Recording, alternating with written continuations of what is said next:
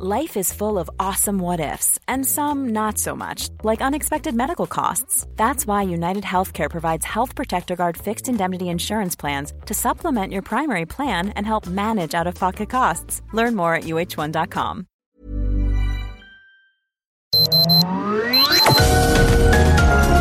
Heraldo Media Group presenta Sergio Sarmiento y Lupita Juárez. Información veraz y oportuna con un toque personal y humano. Por El Heraldo Radio, donde la H suena y ahora también se escucha.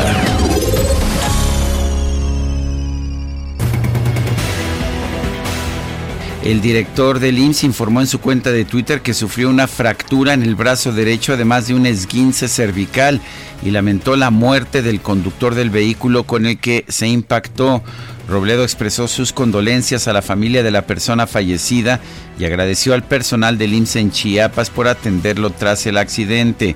El IMSS informó mediante un comunicado que Robledo sufrió una fractura de radio fragmentada y un esguince cervical grado grado 1, mientras que Javier López Méndez, quien viajaba con él, presentó fractura en la duodécima costilla izquierda y fue hospitalizado en la clínica multiservicios que tiene convenio con el instituto para su seguimiento médico.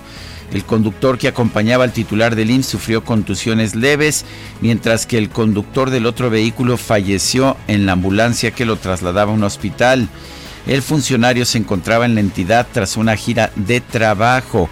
Los primeros reportes indican que el accidente se produjo cuando un vehículo particular color blanco tipo Spark se impactó de frente contra la camioneta que trasladaba al titular del IMSS cuando se dirigía al aeropuerto internacional Ángel Albino Corso. Son las 7 de la mañana, 7 de la mañana con 2 minutos. Hoy es lunes 20 de julio del 2020. Soy Sergio Sarmiento, quiero darle a usted la más cordial bienvenida a El Heraldo Radio. Lo invito a permanecer con nosotros. Aquí estará bien informado. También podrá pasar un momento agradable ya que siempre hacemos un esfuerzo por darle a usted el lado amable de la noticia. Guadalupe Juárez, ¿cómo estás? Muy buenos días. Hola, ¿qué tal Sergio Sarmiento? Qué gusto saludarte. Muy buenos días. ¿Cómo te fue? Buen, buen fin la de verdad, semana. La verdad es que me fue bien. Oye, y una mi- foto que pusiste Pro- en Twitter. Y te enseño más Ah, fotos, la pasé muy qué bien. envidia. Fui al Valle de Guadalupe. ¿Cómo andan estuve por allá? Fíjate que complicado todavía en semáforo rojo, pero ya empiezan a abrir los restaurantes con criterios muy estrictos. No hay ni menús, tienes que tomar Sí. este un scan de del menú, pero pues la verdad que te puedo decir, la gente deseosa de trabajar, me decía la dueña del restaurante en el que comí, que es el, se llama el Deckmans, uno de los mejores del mundo, Sí. no hay de otro, del mundo, aunque el piso es como de tierra, todo, o sea, todo muy sencillito, pero la comida espectacular. Espectacular. Es que en México tenemos de verdad cosas increíbles. Bueno, y en el Valle de Guadalupe, No, ¿qué te digo? Y me decía, ¿sabes qué? Por primera vez, el, el ver que estoy ya pagando la nómina otra vez y que está saliendo para pagar la nómina es un privilegio. Oye, un alivio, ¿no? Para muchas personas que están haciendo de veras hasta lo imposible, lo extraordinario para salir adelante. Pues qué bueno, qué bueno, Sergio. Ya Aquí nos estoy, estarás Lupita, con mucho gusto después de mi día de vacación. Muy larga tu, tu vacación, mi querido Sergio. Oye, pues yo te cuento, te A cuento que aquí las cosas están, pues eh, siguen complicadas en el tema de la sucesión de los consejeros del Instituto Nacional Electoral. Se acordarán ustedes que pues hubo audiencias públicas de los finalistas a consejeros electorales del INE y se registró una pues eh, cadena de hechos que la verdad pues se tuvieron ahí eh, muchísima discusión. Eh, John Ackerman, el eh, único integrante del Comité Técnico de Evaluación que se inconformó y bueno, pues eh, ya sabes, eh, no, no está muy contento. Dijo con- él que él quería sus candidatos. Exactamente, y fíjate que no paró ahí el asunto, parece que a lo mejor sí tiene los candidatos que quiera, porque pues a, pesar de que se dio ya este aval del eh, Consejo Técnico para elegir a los finalistas finalistas, estas quintetas,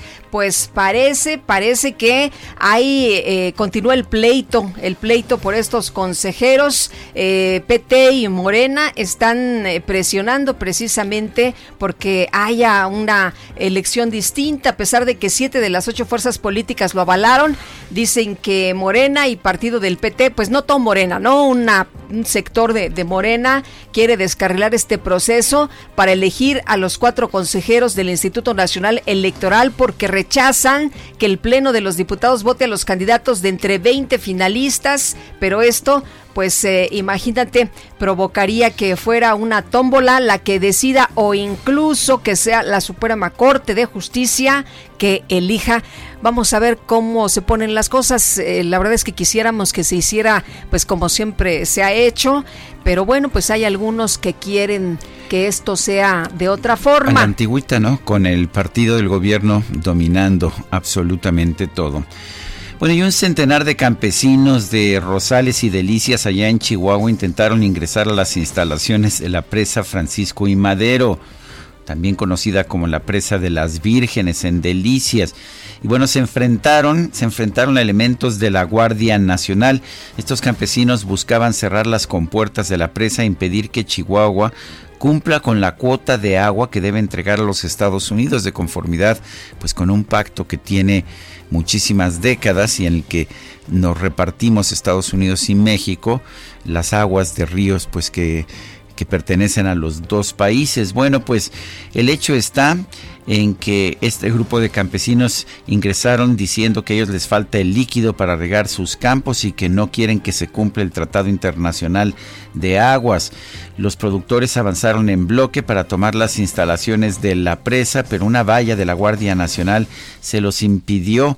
Los, uh, los campesinos empujaron a los militares, tiraron algunos de ellos, pero fueron repelidos con gas lacrimógeno y balas de goma. Hay grabaciones de video y fotografías de este enfrentamiento. Desde el pasado 7 de junio, la Conagua inició el proceso de extracción de hasta 22 metros cúbicos por segundo de la presa El Granero, con lo que se logró extraer un millón de 70 millones, un total de 70 millones de metros cúbicos. Para los productores inconformes, esto representaría la inhabilitación permanente de esta presa que se encuentra por debajo de los límites regulares. Son las 7 de la mañana con 7 minutos.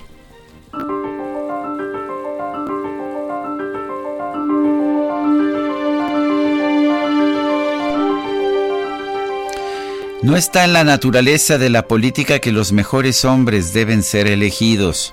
Los mejores hombres no quieren gobernar a sus semejantes. George MacDonald.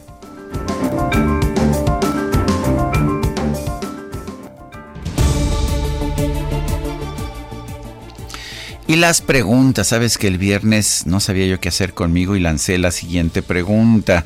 Tuvo bastante aceptación, 27.560 votos Guadalupe, aunque yo sé que no lo lancé aquí en el programa. Pero bueno, aquí está la pregunta que hice el 17 de julio. ¿Está de acuerdo en que los trabajadores y funcionarios del gobierno devuelvan una parte de su salario por la austeridad? Nos dice que sí, 20.6% no 76.9%, no sabemos 2.6%, hemos recibido o recibimos 27.560 votos. Oye, ese 20% seguro no trabaja como funcionario, ¿no? Pues no, seguramente no trabaja como funcionario y que piensa que los funcionarios ganan demasiado. La pregunta que coloqué hoy en la mañana en mi cuenta personal de Twitter, arroba Sergio Sarmiento, es la siguiente debe Morena por su mayoría escoger a todos los nuevos consejeros del INE México.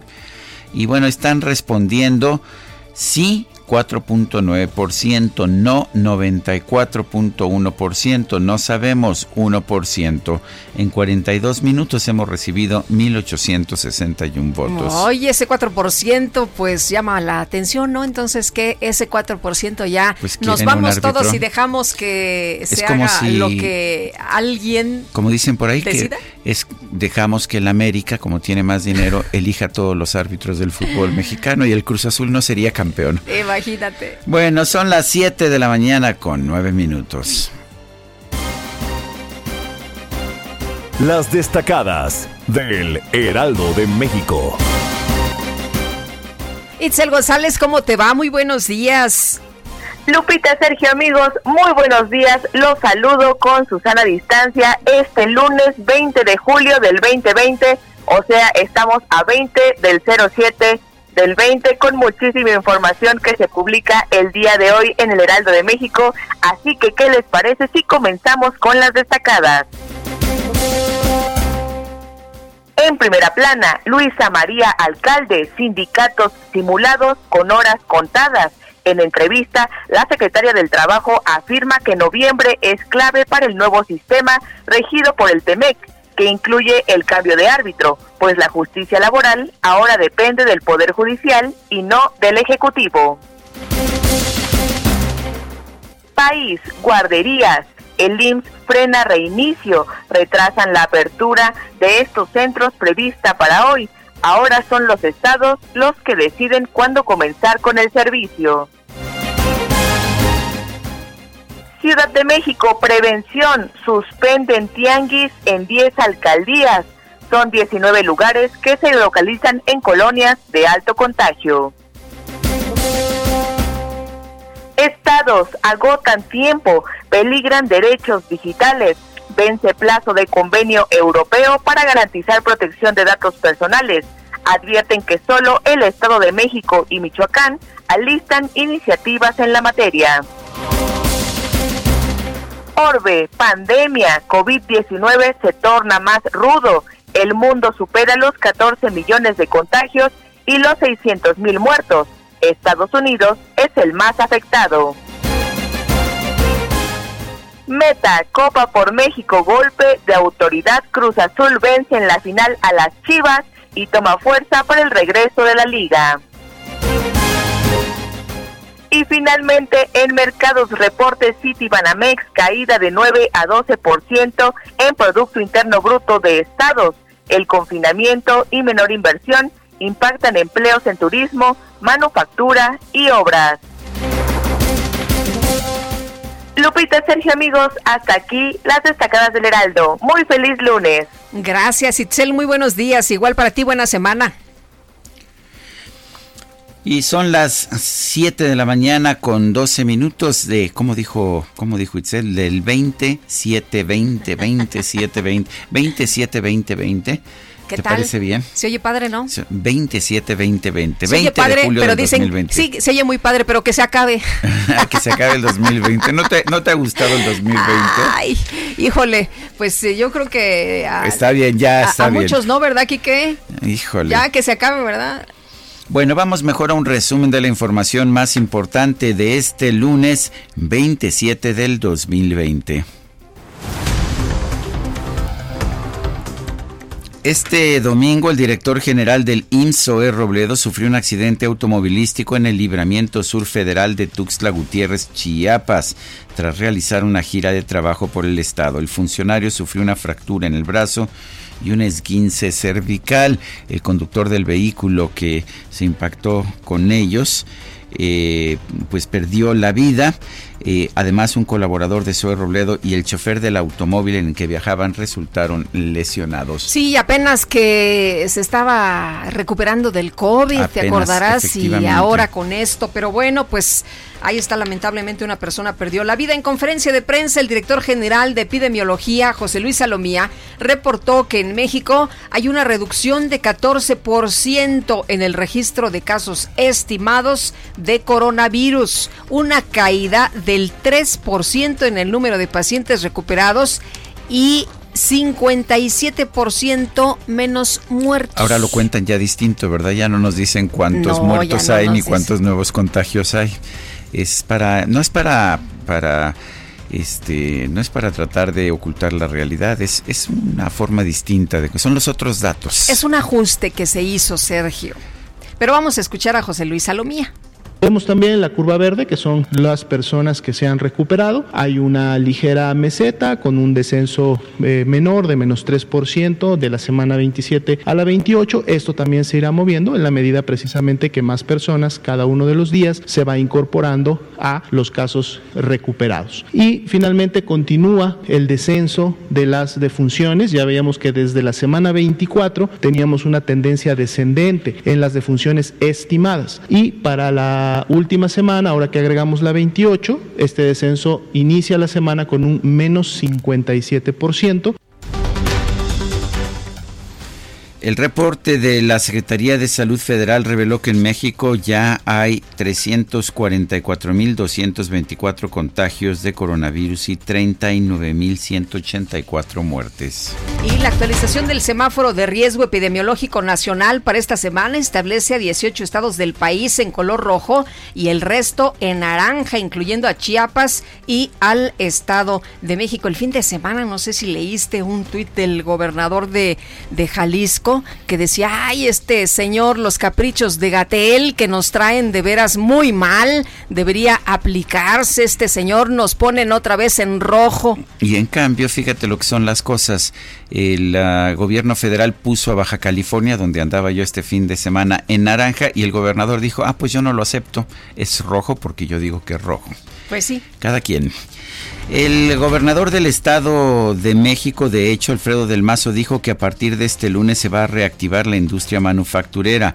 Van a reabrir los pequeños negocios, hoteles, restaurantes y centros comerciales con aforo del 30%. Y lo que tenemos que hacer es, aún estando en rojo, es, tenemos que ver cómo abrimos pero cuidando la salud de la gente. Cada vez más los epidemiólogos te dicen, sí, por supuesto, el uso de la mascarilla es absolutamente indispensable. Caretas y mascarillas para el personal que, que sirve, por ejemplo, el lavarse las manos frecuentemente, todo eso es lo que nos va a permitir regresar. Pero para eso tienes que usar las mascarillas. Claro. Y el problema es que cuando los políticos no las usan porque son muy machos, pues ahí sí estamos en problemas. Por cierto que este fin de semana, en el aniversario luctuoso de Benito Juárez, resulta que traía mascarilla la jefa de gobierno y el presidente Noni y su esposa. Bueno, y salieron por ahí unas, uh, unas fotografías, no sé si la viste, en que aparecen los jefes de gobierno. Que, que, usan mascarilla como Angela Merkel. Sí, todos. Todos usan. Uh -huh. eh, ¿Y quiénes son los que no usan? Los países que tienen más muertes. México, Estados Unidos y Brasil. Bueno, el gobierno de la Ciudad de México informó que la capital seguirá en semáforo naranja y mantendrá la estrategia de atención prioritaria en las colonias con más casos de COVID-19. El gobierno capitalino también indicó que desde la instalación de los kioscos de salud en las zonas con mayor propagación del virus se han realizado 5.215 pruebas diagnósticas, pues muy pocas en comparación con lo que se hace en otros países del mundo. Y el gobernador de Guerrero, Héctor Astudillo, consideró que su estado no tiene las condiciones adecuadas para restablecer las clases presenciales el próximo 10 de agosto, como lo establece el calendario escolar de la SEP. En un comunicado, el Instituto Mexicano del Seguro Social informó que sus guarderías van a avanzar en la reapertura de actividades de acuerdo con las instrucciones de los gobiernos estatales. Y René Miranda, director ejecutivo del Registro Federal de Electores, anunció que a partir del 3 de agosto se pondrá en marcha la reapertura gradual de 487 módulos de atención ciudadana del INE. A través de redes sociales, el presidente López Obrador rindió un homenaje a las víctimas del COVID-19 en México y presentó una lista de compromisos adoptados por el gobierno, como no permitir la corrupción, garantizar el bienestar del pueblo y hacer valer el derecho a la salud. En este sencillo pero sincero homenaje, hoy domingo 19 de julio de 2020, juro en nombre del gobierno que represento que cumpliremos cuando menos los siguientes compromisos. Uno, continuaremos gobernando sin permitir la corrupción ni el derroche para contar con presupuesto público suficiente y atender las demandas de empleo, buenos salarios y bienestar del pueblo de México. Dos, evitar que en nuestro país se padezca de enfermedades producidas por hambre y pobreza. En una entrevista, el presidente de los Estados Unidos, Donald Trump, señaló que los medios de comunicación de su país deben hablar del coronavirus en eh, países como México, Brasil y no solo de la propagación del virus en la Unión Americana. Pues eh, dijo, ¿no? que México no ayuda, que... Así es, pero que, bueno que afortunadamente construyó el muro e impide que pase el virus. Así es, qué bueno que construyó el muro, porque esos de México no nos ayudan.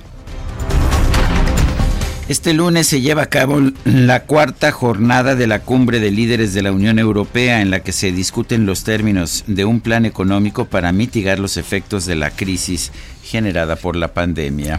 A nivel internacional, el conteo de la Universidad Johns Hopkins de los Estados Unidos reporta 14 millones 508 mil contagios del nuevo coronavirus y más de 606 mil muertos.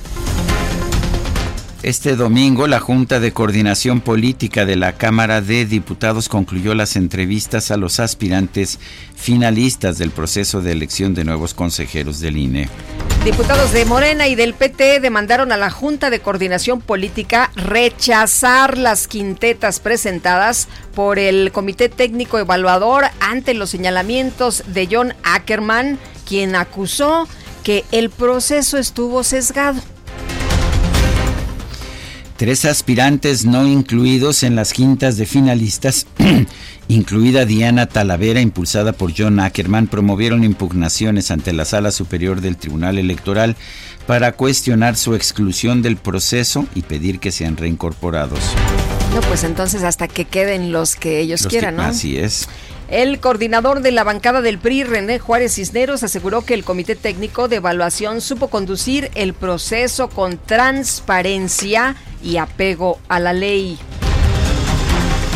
El dirigente nacional del PAN, Marco Cortés, exigió al gobierno federal que no intervenga en el proceso de elección de los nuevos consejeros del Instituto Nacional Electoral. Hoy este fin de semana, no sé si lo viste o lo vieron nuestros amigos del auditorio, se difundió en redes sociales un video que muestra a presuntos integrantes del cártel Jalisco Nueva Generación expresando su apoyo al líder de esta organización criminal, Nemesio Ceguera Cervantes, alias El Mencho. El secretario de Seguridad y Protección Ciudadana, Alfonso Durazo, señaló que ya se investiga la grabación, aunque consideró que se trata de un montaje, o sea, dice que es un montaje, pero que se está apenas investigando la grabación. Reiteró que ningún grupo criminal tiene capacidad para desafiar a las fuerzas federales. Recuerdo que hizo una declaración igualita Juan Camilo Muriño cuando era secretario de Gobernación y dijo también, las fuerzas criminales no tienen para enfrentarse al poder del Estado mexicano. Pues ojalá que esto fuera cierto, ¿no? Pero, por ejemplo, en este ataque de García Harfush yo vi pues armamento muy sofisticado. Espero que, que de veras no sea cierto esto que no tengan la capacidad para desafiar a las fuerzas federales. El exdirector de Pemex, Emilio Lozoya, este que nos habían dicho se fue directito al Reno, al reclusorio norte. No, hombre, ¿cuál? Se fue directito, pero que al hospital, al hospital eh, eh, del sur, aquí en la Ciudad de México. Oye, que, bueno, primero les, les cuento, permanece bajo tratamiento médico.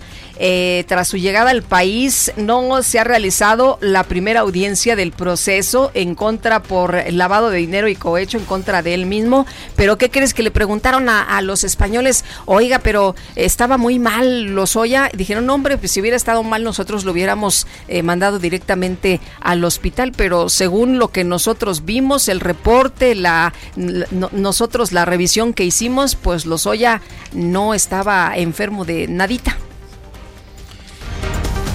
Un juez federal liberó a Álvaro N., quien fue detenido por elementos de la Fiscalía General debido a que fue confundido con un agente de la Policía Municipal de Iguala, presuntamente implicado en la desaparición de los 43 normalistas de Ayotzinapa. Y en Chihuahua, elementos de la Guardia Nacional lanzaron balas de goma y gases lacrimógenos en contra de los agricultores de municipios de Rosales y Delicias, quienes protestaron por la extracción del agua de la presa Francisco y Madero por parte del gobierno federal para cumplir con el Tratado de Límites y Aguas con los Estados Unidos. En la Unión Americana, un grupo de manifestantes incendió un edificio de la sede de la Asociación Policial de Portland como protesta por el racismo. Y en información deportiva, ¿quién dijo que no se podía? Cruz Azul se proclamó campeón de la Copa por México, sí, Cruz Azul campeón. Cruz Azul, ¿estás seguro? Estoy seguro que es el Cruz Azul. Y bueno, pues la ventaja de tener árbitros imparciales.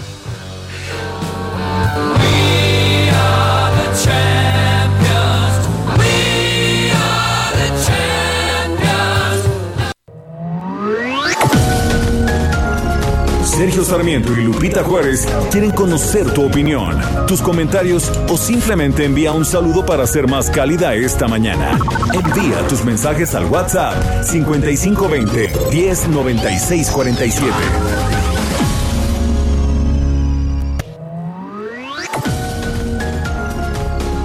Continuamos con Sergio Sarmiento y Lupita Juárez por El Heraldo Radio.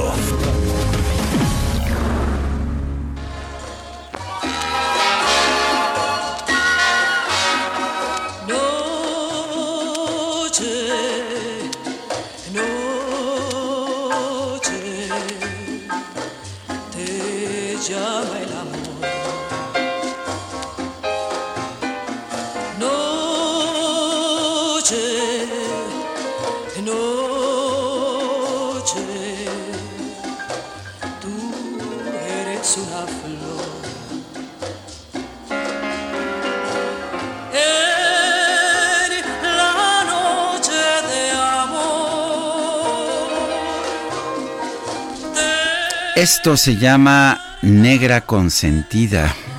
Canta Amparo Montes, el compositor Joaquín Pardavé.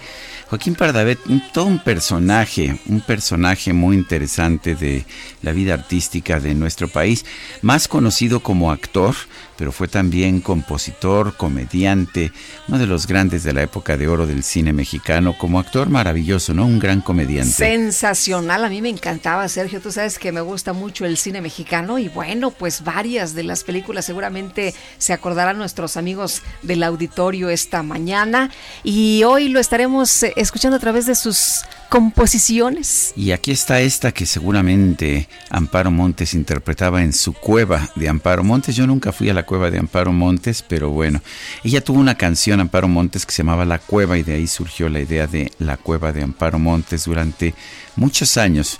Fue uno de estos lugares así para para practicar la bohemia en la Ciudad de México y con canciones como esta, Negra Consentida, de Joaquín Pardavé.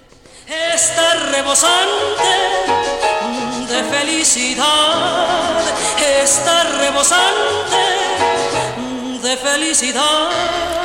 Tenemos mensajes de nuestro tenemos público. Muchos mensajes. No sé si Carlos Silva, el historiador, sepa algo de la historia de Joaquín Pardavé, pero quiero enviar un abrazo a su hijo que cumple años, a Carlos, a Carlos Silva, su hijo. Oye, y dice Ari PL, el destino de Pemex en manos de Morena es oscuro, sino el fin. Creemos que la reforma energética sería la mejor. El director de Pemex debe renunciar. Se refiere al agrónomo, ¿no? Eso es lo que dice. Flavio Miramontes dice, buen día, ¿saben ustedes cómo va la puesta en escena de la obra como Pemex? Ah, no está, ya, ya nos la... No, eh, como Pemex solo hay uno con Emilio Lozoya, sus parlamentos, producción, escenas, vestuario, etcétera. Gracias. bueno, sabemos que está hospitalizado aquí en el sur de la ciudad en una clínica privada. Luego que llegó, eh, lo revisaron los médicos de acuerdo con la información de la fiscalía. Fue internado por problemas de salud, tiene anemia y también un problema en el esófago. Eh, todo mundo se fue con la finta, ¿no? Parecía que iba directito en una camioneta blanca y muchos de los compañeros reporteros tomando pues el video, la fotografía y persiguiendo este convoy hasta el reclusorio norte, pero resulta que pues no fue al reclusorio norte, no, ha pisado la cárcel, está en el hospital. Y nos dicen, nos preguntan Ivonne y Humberto, ¿podrían repetir el nombre del restaurante que visitó Sergio en su viaje al Valle de Guadalupe? Se llama Deckmans, D de dedo, E C K M A N apóstrofe S. Deckmans. El dueño eh, se llama Deckman, es dueño y chef, y lo maneja, lo maneja de hecho su esposa Paulina. Es Deckmans en el Mogor, así de hecho se llama. El Mogor es el viñedo en el cual se encuentra y la verdad es que hay varios restaurantes allá en el Valle de Guadalupe que son extraordinarios. Este es uno de los que más me gusta. Deckmans. Es muy sencillito, es muy campirano. El piso antes era de paja, ya le quitaron la paja, ahora es de tierra. Este, pero pues bueno, eso no impide eh, que te tomes un buen vinito. Vi esta fotografía que mandaste de los viñedos, muy bonito. Sí, estás ahí junto, estás en medio de los viñedos, eso es lo hermoso. Qué delicia. Bueno, vamos, vamos con información. Pues resulta que Zoé Robledo, que apenas se había recuperado del COVID, el director general del Instituto Mexicano del Seguro Social empezó a trabajar y andaba de gira. Sufrió un accidente automovilístico por allá en el libramiento sur federal de Tuxtla Gutiérrez, Chiapas. Y Gerardo Suárez, cuéntanos, danos detalles. Muy buenos días. Hola, muy buenos días, Lupita y Sergio. Una persona fallecida y cuatro lesionados, entre ellos el director general del Instituto Mexicano del Seguro Social, Zoé Robledo, fue el saldo de un accidente automovilístico en el estado de Chiapas. Zoé Robledo, de acuerdo con los últimos informes del instituto, resultó con una fractura en el brazo derecho y un esguince cervical grado 1. Fue atendido en una unidad médica familiar del IMSS en esa entidad, en Chiapas, en el vehículo donde viajaba el titular del Seguro Social. También estaba su colaborador Javier López Méndez, quien presentó una fractura en la doceava costilla izquierda, en tanto que el conductor de esta misma unidad eh, sufrió contusiones leves. Y lamentablemente, Sergio Lupita, el conductor del otro vehículo que se vio involucrado en este accidente falleció en la ambulancia que lo trasladaba. Esta es la información más reciente del IMSS sobre el accidente del director general del Instituto Mexicano del Seguro Social. ¿Dónde ocurrió este hecho?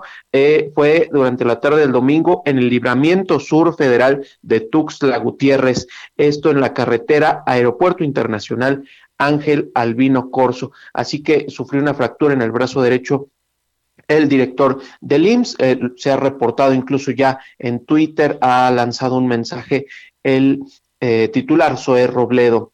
Y bueno, también quiero contarle, Sergio Lopita, que eh, las guarderías del Seguro Social ya no van a abrir como se había planeado este 20 de julio, este lunes. El Seguro Social informó que la apertura de estas guarderías se realizará dependiendo de lo que decidan las autoridades en cada entidad, una vez que se consiga el consenso entre autoridad estatal y el Instituto Mexicano del Seguro Social, pues se irán reabriendo estas guarderías ordinarias y subrogadas del IMSS, que son 1.411 en todo el país. Así lo informó el Seguro Social y añadió que también continúa el proceso para alistar estos eh, inmuebles para que estén listos en el retorno de los usuarios, en el retorno de los niños y bebés que son llevados por sus padres trabajadores a estas guarderías y también continúa hasta el 27 de julio la capacitación para todo el personal de estos inmuebles. Este es mi reporte. Muy bien, muchas gracias por la información. Muy buenos días, Gerardo. Buen día, gracias.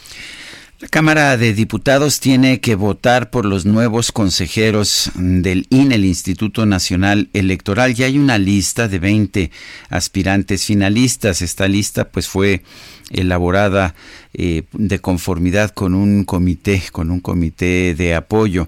Eh, pero hay un grupo dentro del partido Morena y en el Partido del Trabajo que dice que no se deben utilizar estas listas porque no son pues porque no tiene los candidatos que, que por lo menos uno de los eh, miembros de este comité asesor, John Ackerman, considera que debe haber. ¿Qué va a pasar? Vamos a preguntarle al diputado Mario Delgado, coordinador de Morena en la Cámara de Diputados. Ayer dio a conocer un comunicado en el que dice que los ciudadanos miembros del INE deben ser independientes y con profundos principios democráticos. Mario Delgado, ¿cómo estás? Muy buenos días. Mario Hola, Delgado. Mario. Hola Mario, ¿cómo estás? Buenos días. Mario, ¿nos escuchas? Mario. Que tenemos un problema. Sí. ¿Cómo estás? Hola, ah, ¿qué tal? Buenos días. A ver, sí, Mario, a ver, cuéntanos, ¿qué va a pasar ahora? Eh, ¿Qué posición tienes tú al respecto de, de este grupo de, de, personas de Morena y del Partido del Trabajo que dicen que hay que descartar a los aspirantes finalistas a consejeros? Bueno, primero quisiera destacar el hecho que ocurrió ayer, Sergio Lupita, muchas gracias por la oportunidad, donde la Junta de Coordinación Política entrevistó a estos 20 finalistas eh, pues de cara a la gente, con una transmisión en vivo en el canal del Congreso, de las 8 de la mañana a las 7 de la noche.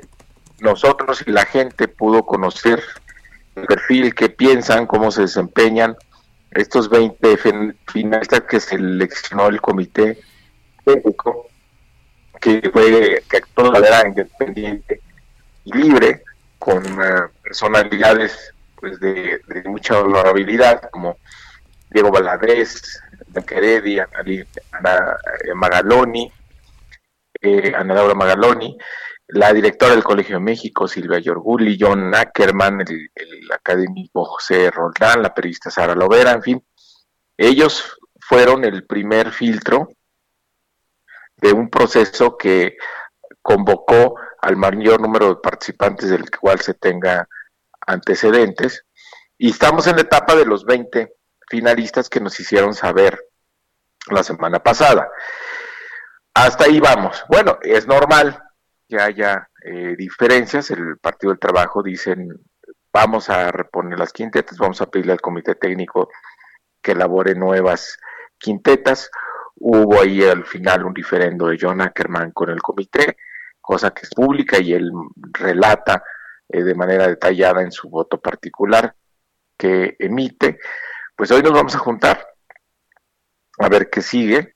Eh, vamos a ver, eh, vamos a analizar la petición del Partido del Trabajo a ver si procede o no, si está pegada a la ley o no. Y lo que tenemos programado es el próximo miércoles, pasado mañana, el 22. Estamos convocados ya a un periodo extraordinario para que se voten los consejeros. Son mayoría calificada, o sea que necesariamente tenemos que construir un acuerdo político. A ver si entendí, Mario, ayúdame por favor. ¿No se descarta que se eche para atrás esta elección de las quintetas? No, vamos, vamos a ver la petición del PP como, como si fuera de, de, o sea, como se han atendido todo, como manejamos siempre las cosas en la Junta de Conexión Política. Vamos a ver si tiene viabilidad eh, jurídica y escuchar cuál es su planteamiento.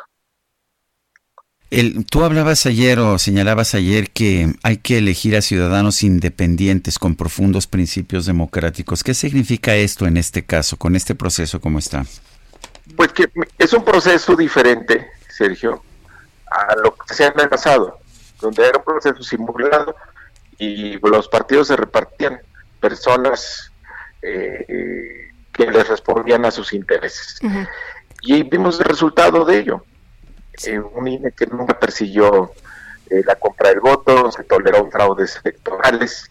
Oye, pero era, pero era de todos, ¿no? Ah, estaban todos.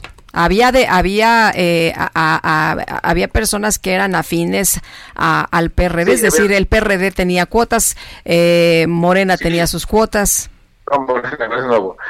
Y, y justamente queremos marcar la diferencia. Queremos hacer un proceso diferente porque creo yo que necesitamos personas honestas, son valores democráticos, porque se empiezan a responder a intereses particulares. Pues bueno, pues no vamos a tener un árbitro imparcial. Lo que necesita nuestra democracia es fortalecer justamente un árbitro imparcial para dejar atrás las historias de los fraudes electorales. Ahí por ahí se mencionaba ni cuates ni cuotas, ¿no? Sí, como era antes, antes eran, pues yo hacía una se hacía una negociación oscurito y se ponían de acuerdo y cada quien ponía el suyo. Y, pero eso después tenía eh, consecuencias en la forma de actuación del, del instituto. O sea, lo que vimos ayer por eso es inédito. Frente a la televisión, frente al canal del Congreso, se hicieron las entrevistas de la Junta de Coordinación Política a estos 20 finalistas. Oye, ¿de qué depende eh, o qué van a analizar para que pudiera echarse atrás y empezar de cero este proceso de selección de consejeros del Instituto Nacional Electoral? Vamos a ver todo lo que dice la Constitución. Tenemos que actuar apegados a la legalidad y, y partir de lo que acuerda en la Junta. En, otros temas, Mario, presentaste una iniciativa para reformar la ley de adquisiciones, arrendamientos y servicios del sector público. ¿Qué implica esta ley? ¿Qué cambios habría? Es abrirle al gobierno la posibilidad de que adquiera insumos, eh, eh, eh, equipo y medicinas a través de los fondos que tiene la Organización Mundial de la Salud eh, se tiene que poner esta opción en la, ley de, adquisiciones. Y ahora con la crisis sanitaria que hemos vivido, eh, pues la Organización Mundial de la Salud ha tenido un papel relevante y es importante que México tenga esa posibilidad. Bueno, oye, entonces hay que estar atentos. El día de hoy van a tener un, un nuevo encuentro, ¿verdad? Sí, vamos a reunirnos el día de hoy para decidir la ruta Mario Delgado, gracias por hablar con nosotros esta mañana. Gracias a ustedes, saludos a su auditorio. Hasta luego, muy buenos días. Sí, René Miranda, el director ejecutivo del Registro Federal de Electores, anunció la reapertura gradual de los módulos de atención ciudadana del INE para el próximo mes de agosto. En conferencia de prensa virtual aclaró que la estrategia se basará por el momento en abrir 487 módulos fijos, mientras que los 371 módulos móviles estarán en pausa porque su reapertura podría ser factor de riesgo. Comentó que la apertura gradual de los módulos fijos se llevará a cabo en dos fases y bueno, de acuerdo con esta información, el primer punto a destacar es que estos 487 módulos serán aperturados, la gran mayoría el 3 de agosto. Estamos a escasos 15 días y una cuarta parte de ellos se irá hacia el 17 de agosto y todos los trámites a partir del 3 de agosto deberán ser mediante una cita programada para evitar aglomeraciones o filas en los módulos. Fíjate que a mí se me ha hecho muy eficiente, Sergio, esta manera como han estado operando en el Instituto Nacional eh, Electoral. Cuando vas a hacer un trámite, antes ya ves que era una fría, que era una lata, y ahora haces tu cita, vas el día y la hora y es mucho más fácil. Y esto nos va a servir sin duda para estos temas que tienen que ver con eh, pues evitar los contagios. Son las 7 con 46 minutos. Vamos al clima. El pronóstico del tiempo. Sergio Sarmiento y Lupita Juárez. Jesús Carachure, meteorólogo del Servicio Meteorológico Nacional de la Conagua. Adelante con tu información. Hola Lupita, hola Sergio, ¿qué tal? Muy buenos días, buenos días a la gente que nos escucha. Eh, pues mira, eh, este día tenemos eh, sobre todo tres sistemas meteorológicos eh, que afectarán eh, algunos estados de la República Mexicana. Eh, tenemos, por un lado, el paso de la onda tropical número 18, que recorrerá todo lo que es el centro y sur del territorio nacional, y dos canales de baja presión, uno sobre la Sierra Madre Occidental y uno en el sureste de México. La interacción de estos tres sistemas generarán precipitaciones durante las próximas 24 horas en gran parte de la República Mexicana.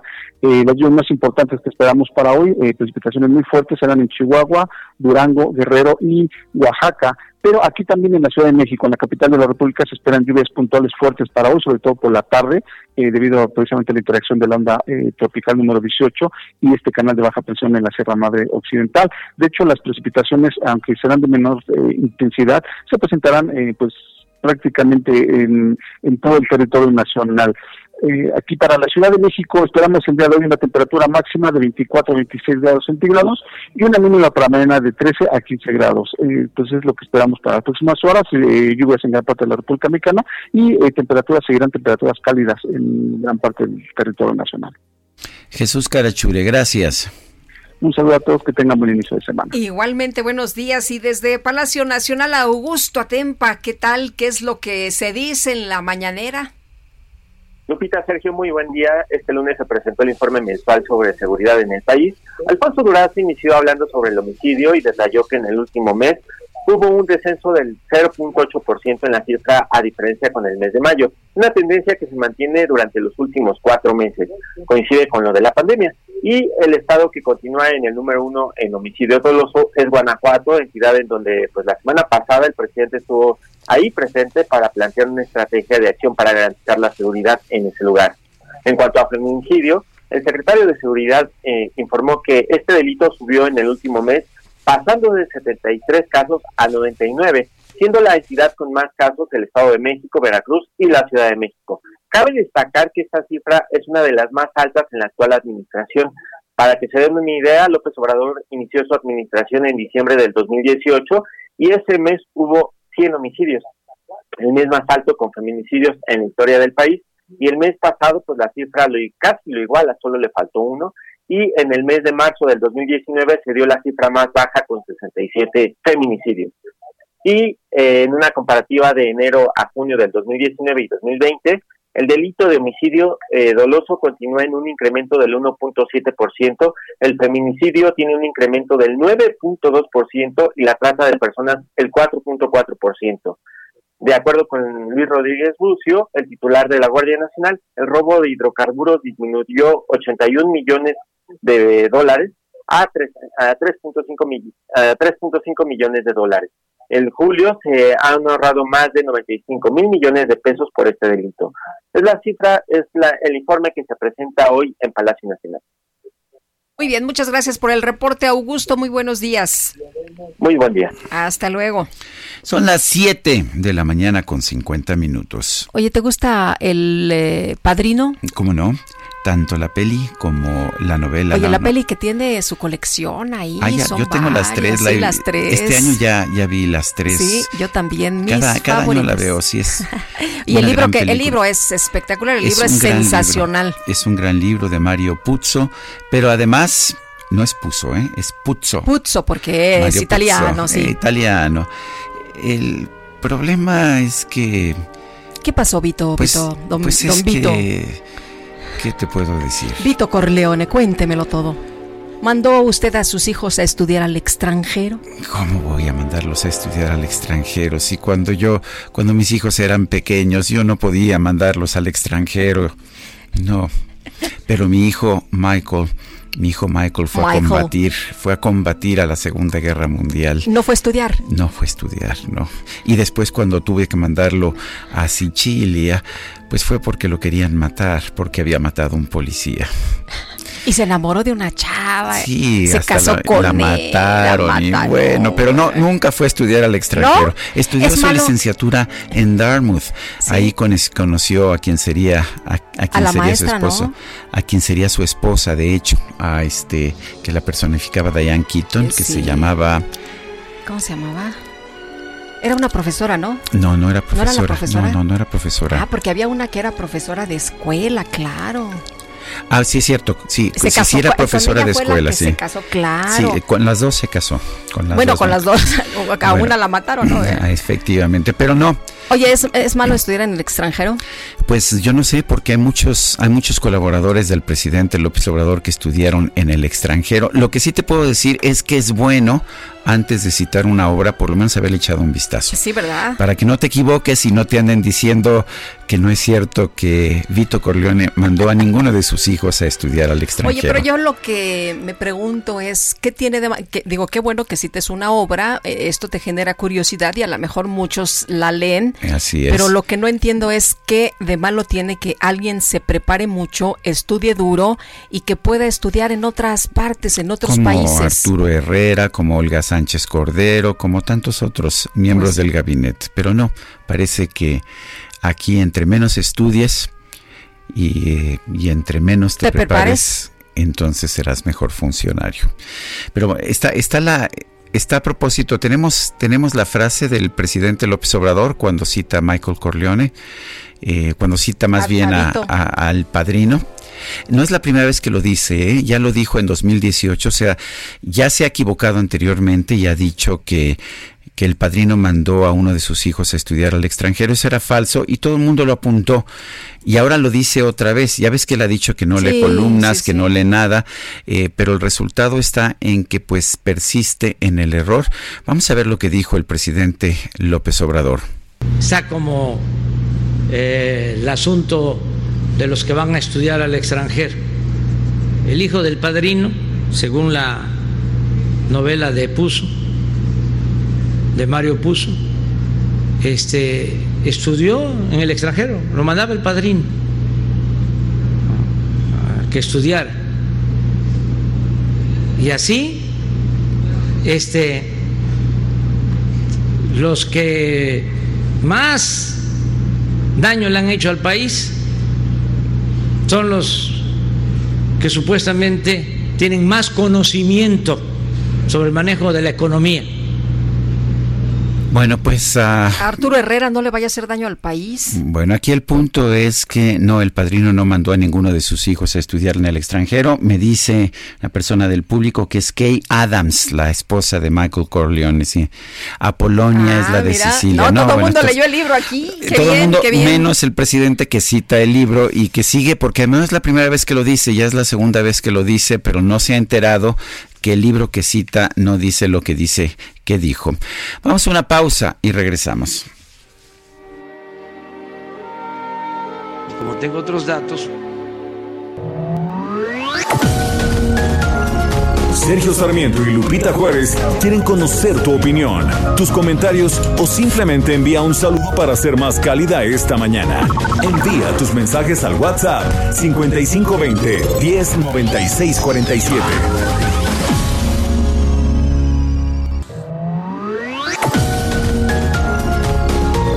Continuamos con Sergio Sarmiento y Lupita Juárez por El Heraldo Radio.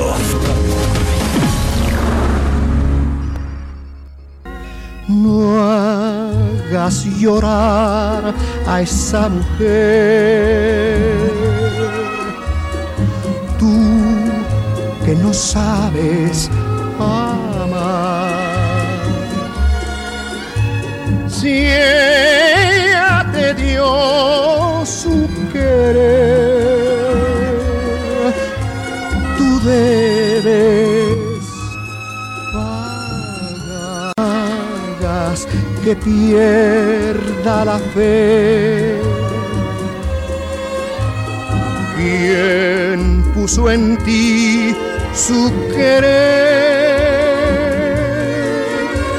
Piensa en tu madre que fue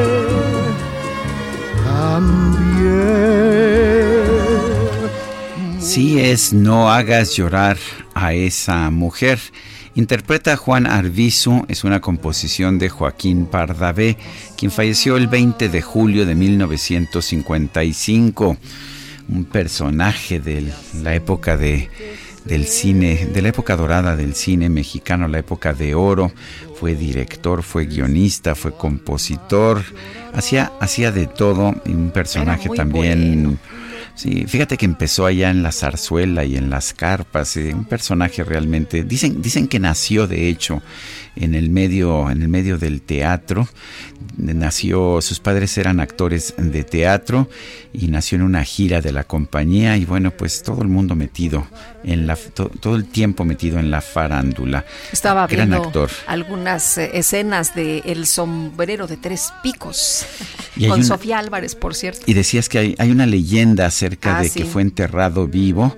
Esto lo difundió el periódico La Prensa con base en que pues que tenía una situación de catalepsia el actor, pero pues los familiares desmintieron, desmintieron esta versión tanto en entrevistas como en periódicos eh, y bueno, pero de todas formas quedó esta leyenda urbana de que lo habían enterrado vivo. que fue Los mensajes de nuestro público. Sí, dice Salvador Luna, buen día y buena semana para todos, familia del Heraldo de México, abrazo a Sergio y Lupita, pues un abrazo también para nuestro amigo Salvador Luna. Bueno, y dice María Teresa Torrecillas, muy buen día, Sergio y Lupita, les deseo una excelente semana. Y por otra parte, Víctor Solís Tapia, preocupante la descarada presunción del cártel del Mencho, mientras Morena se preocupa tan solo por controlar lo político. Los narcotraficantes hacen suyos los espacios y vías sociales y públicos. En los municipios es enorme el descaro con- cuando el presidente municipal recibe la llamada de los de la plaza para concertar o avisar la manera en que van a trabajar. Cada vez nuestro país es menos nuestro. Víctor Solís Tapia. Bueno, y vámonos hasta Houston, por allá Juan Guevara, que nos tiene información importante esta mañana. Juan, te saludamos con el gusto de siempre, buenos días. Lupita, Sergio, muy buenos días. Saludos desde Now Media en los Estados Unidos. Bueno, fíjese que eh, los que estamos llorando, mujeres y hombres, pues somos aquí en Estados Unidos porque el día de ayer muchos medios informativos le dieron a la eh, a Inglaterra, al Reino Unido y a México el primero y el segundo lugar en fatalidades por el COVID-19. Ayer un estudio reciente de la Universidad de Johns Hopkins fue, fue, publicado y bueno, fue prácticamente eh, difundido por 10 o 15 medios nacionales en, en la Unión, um, en el United Kingdom, en, en Inglaterra, el 15.3% de tasa de mortalidad. Bueno, en México, 11. También quiero decirles que a reacción de eso, el Departamento de Estado de los Estados Unidos eleva al nivel 2, en donde dice no viajen a México, a los estados de Colima, Guerrero, Michoacán, Sinaloa y Tamaulipas, por tres razones, eh, por el COVID-19, por el alto crimen y además por riesgo de secuestros. Entonces, estamos viendo que eh, eh, esto es un tema grave, independientemente de lo que hemos visto en Estados Unidos, de eh, lo fuerte que ha estado en la pandemia. Estamos ahorita, eh, Arizona está con casos graves, Texas está con casos graves. Quiero decirles que, bueno, pues Estados Unidos está en el 3.7% de tasa de mortalidad, México cuatro veces más. Bueno, pues gracias por esta por esta información. Gracias, saludos. Hasta luego, muy buenos días, Juan. Bueno, en otros temas, eh, mediante una carta, una carta al presidente de la República, Andrés Manuel López Obrador, la industria farmacéutica mexicana dijo que con, la compra de medicamentos al extranjero no se va a solucionar el problema de desabasto en México, eh, debido a que la problemática se da por la falta de planeación y transparencia en el proceso de compra de los medicamentos. Juan de Villafranca es director ejecutivo de la Asociación Mexicana de Laboratorios Farmacéuticos. Juan de Villafranca, ¿cómo estás? Muy buenos días. Sergio, muy buenos días a ti, a Lupita y a toda tu audiencia. Buenos días. Eh, Juan, a ver, cuéntanos, dice el presidente que pues que ha habido corrupción en las en las compras, corrupción de miles de millones de pesos y que por lo tanto hay que comprar todos los medicamentos del sector público en el extranjero. ¿Qué opinas? Pues mira, es algo que nos preocupa, por eso este pronunciamiento unido de todo lo que es la industria farmacéutica establecida en México, donde se unieron todas las voces y aquí sobre el tema corrupción, lo que podemos decir es que, pues, se diriman las responsabilidades y que se sancione a quien sea responsable. ¿no? Nosotros estamos como industria del lado del gobierno en el, sentido de, de luchar contra la corrupción y también contra la impunidad. Eh, Juan, eh, cuéntanos, eh, ¿qué capacidad tiene la industria precisamente para satisfacer el abasto? Porque pareciera que eh, la industria no puede, ¿no? Pues mira, Lupito, somos de los pocos países que tienen una, una industria tan robusta. En total, eh, este, entre todas las empresas hay cerca de 250 plantas y existe la capacidad para satisfacer toda la demanda de, de, de México en materia de salud, no solamente pública, sino privada. Entonces, esto creo que se debe de aprovechar, se puede aprovechar y estamos en la mejor disposición de ser parte de la solución en la industria farmacéutica en México. Eh, cuéntanos, eh, Juan, exactamente qué le están pidiendo al presidente en esta, dieron a conocer un comunicado, ¿qué es lo que están pidiendo? Mira, lo que le estamos pidiendo al señor presidente es que haya una reflexión en el sentido al anuncio que hizo de que se contaría una gran parte en el exterior.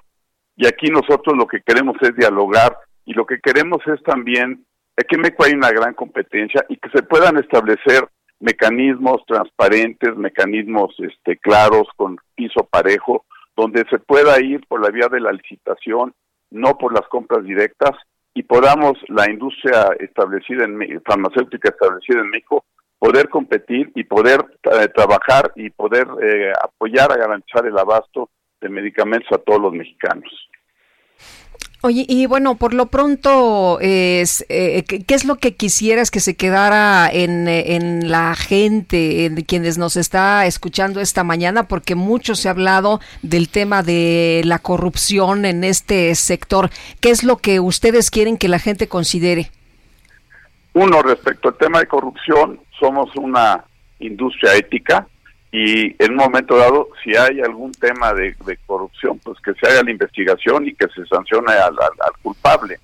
Eh, por otro lado, lo que sí queremos, también queremos que quede es la, el potencial que tiene la industria farmacéutica establecida en el país para poder eh, satisfacer todas las demandas de medicamentos.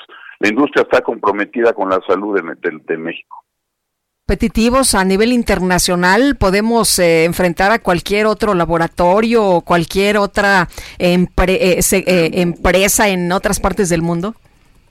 Sin duda sí, México ya está exportando, siempre y cuando haya un piso parejo, ¿verdad? Piso parejo en el sentido de que se, se, exija lo mismo en materia de, de, de riesgo sanitario, este, no hay ningún problema para competir, estamos abiertos en México hay mucha competencia y, por eso lo que estamos pidiéndole al, gobierno es que haya una reflexión y tener un diálogo abierto, respetuoso, trabajar y buscar un sistema que con transparencia y buena planeación pueda manejar la, todo lo que son las adquisiciones de medicamentos por parte del sector del sector público. Hemos tenido ya algunas compras consolidadas en este sexenio, pero lo que me dicen quienes han participado es que han sido muy desorganizadas, que no se ha, no se ha considerado la distribución. ¿Qué, nos puedes decir tú? Bueno, mira, aquí hubo un cambio importante eh, establecido por la actual administración. Antes se compraba los distribuidores, que es donde venía una gran concentración de compra. El año pasado eh, se determinó que se iba a comprar directamente a los fabricantes por otro lado iban a, licitar la distribución. Entonces, aquí lo que puedo yo decirte, Sergio, es que eh, lo que se licitó el año pasado, a finales del año pasado para cubrir el 2020, únicamente cubre el 30% de la demanda de, de medicamentos. Queda un 70% que se están haciendo vía compras directas. Creemos que ahorita estamos a tiempo de que se pueda manejar con planeación, un buen esquema transparente y estar listos para, para el año que entra y poder y poder cubrir la demanda. Este año ha sido también atípico por el tema de la pandemia, algo, entendible, pero creo que si nos si dialogamos y buscamos un esquema transparente, se va a ver beneficiada toda la toda la población y también pues hay que destacar que dentro de la industria farmacéutica establecida en México hay cerca de 60 600 mil empleos directos e indirectos altamente calificados en su mayoría son mujeres las que trabajan en la industria farmacéutica. Entonces es un ganar-ganar y es lo que estamos proponiendo y por eso lo que estamos pidiendo es que haya un espacio de reflexión y pueda haber un diálogo con nosotros. Juan de Villafranca, director ejecutivo de la Asociación Mexicana de Laboratorios Farmacéuticos, la AMELAF, gracias por hablar con nosotros. Muchas gracias, Sergio Lupita, y saludos a toda la audiencia. Muchas gracias, muy buenos días. Bueno, este fin de semana estuvo circulando una versión sobre la renuncia del secretario de Comunicaciones y Transportes. No es la primera vez que leemos o escuchamos sobre el tema. Ya en eh, semanas anteriores se había hablado del mismo asunto, que saldrían de eh, precisamente el gabinete dos funcionarios, entre ellos el secretario de Comunicaciones. Pero Augusto Atempa, ¿qué ha dicho el presidente López Obrador esta mañana? Cuéntanos. Sergio Lupita, pues, ¿qué no ha dicho? Más bien, el presidente dijo que aún no tiene información certera sobre esta posible renuncia. Ya pasaron varias horas y el presidente aún no se ha enterado o no se quiere enterar todavía. Va a tener una reunión con el ingeniero y se y, platicará con él sobre esa posible renuncia. Se habla de que esta renuncia del titular de Comunicaciones y Transportes se dio debido a que el control de aduanas y puertos se entregó a la Marina y a la Sedena. De eso no quiso hablar el presidente, eh, cambió de tema y también se le preguntó a López Obrador sobre las declaraciones de Donald Trump en las que él mencionó que debíamos, bueno, que se debía voltear a ver a México porque nosotros estamos peor en cuanto a la pandemia que el país norteamericano. A López Obrador se le cuestionó sobre este tema y dijo pues que respeta el punto de vista de Donald Trump, no buscará una confrontación porque pues hace una semana se reunió con él y esa reunión fue bastante buena. Dijo que pues la pandemia se está domando y se trabaja en ello. Y sobre el proceso de elección de consejeros del INE, el presidente acaba de mencionar pues que el Congreso ya eligió a los posibles candidatos y deseo que esos candidatos sean íntegros y honestos y no como ocurría en administraciones pasadas. Sergio Lupita, mi reporte. Muy bien, muchas gracias. Muy buenos días. Muy buen día. Bueno, sí, y vale la pena señalar que sí. Uh, eh, pues hubo esta, de hecho, eh, esta, estos señalamientos de que ya presentó su renuncia Jiménez Espriu como protesta por la militarización de las aduanas, pero que pues todavía no se la acepta el presidente de la República. Son fuentes periodísticas, no, no tienen confirmación oficial, pero algunas de esas fuentes periodísticas son bastante, bastante serias. Son las 8, las 8 de la mañana con 14 minutos. Nos vamos con el Químico Guerra. El Químico Guerra con Sergio Sarmiento y Lupita Juárez. Y Químico Guerra, ¿cómo estás? Buenos días. Semana con otras noticias, bueno, buenos días. Hola. ¿Sí me escuchan? ¿Me escuchan Sí, bien? Sí, ahora ahí sí. ya. Ah, muy bien. Bueno, pues empezar la semana con otras noticias y noticias buenas. Fíjense que ha habido una discusión, esto es a nivel internacional, acerca de que los parques fotovoltaicos eh, pues impiden la agricultura, ¿no? Bueno, ya ven que siempre hay voces que están cuestionando y eso está bien y que dice que las granjas fotovoltaicas acaban con la agricultura. Algunas voces han señalado que determinados espacios agrícolas son incompatibles con las plantas solares fotovoltaicas. Pues ahora una empresa presente de desarrollos eh, solares eh, acaba de, eh, se llama Green Concept Management, eh, la administración de un concepto verde, está promoviendo la construcción de tres parques fotovoltaicos en España que buscan aunar estas dos actividades de manera complementaria, la eh, utilización de energías renovables, limpias y la agricultura. Esto eh, son un proyecto que le va a dar eh, con una inversión de 20 millones de euros la producción eléctrica al que, que eh, equivale al consumo energético de unos 12 mil hogares. Los proyectos de estas eh, plantas están eh, pues destinadas, ¿verdad?, a eh, allanar el camino a estas energías limpias. Actualmente los promotores pueden impulsar estos proyectos ya sin necesidad, sin ser Lupita, de tener que acogerse a ayudas oficiales ni a recibir subvenciones. El abaratamiento de costes de energía permite garantizar la rentabilidad simplemente con la retribución obtenida por la venta a la red de la energía producida siempre a un costo menor que lo que es la energía térmica. El elemento, sin embargo, más singular de esta propuesta es la voluntad de integrar a los cultivos agrícolas.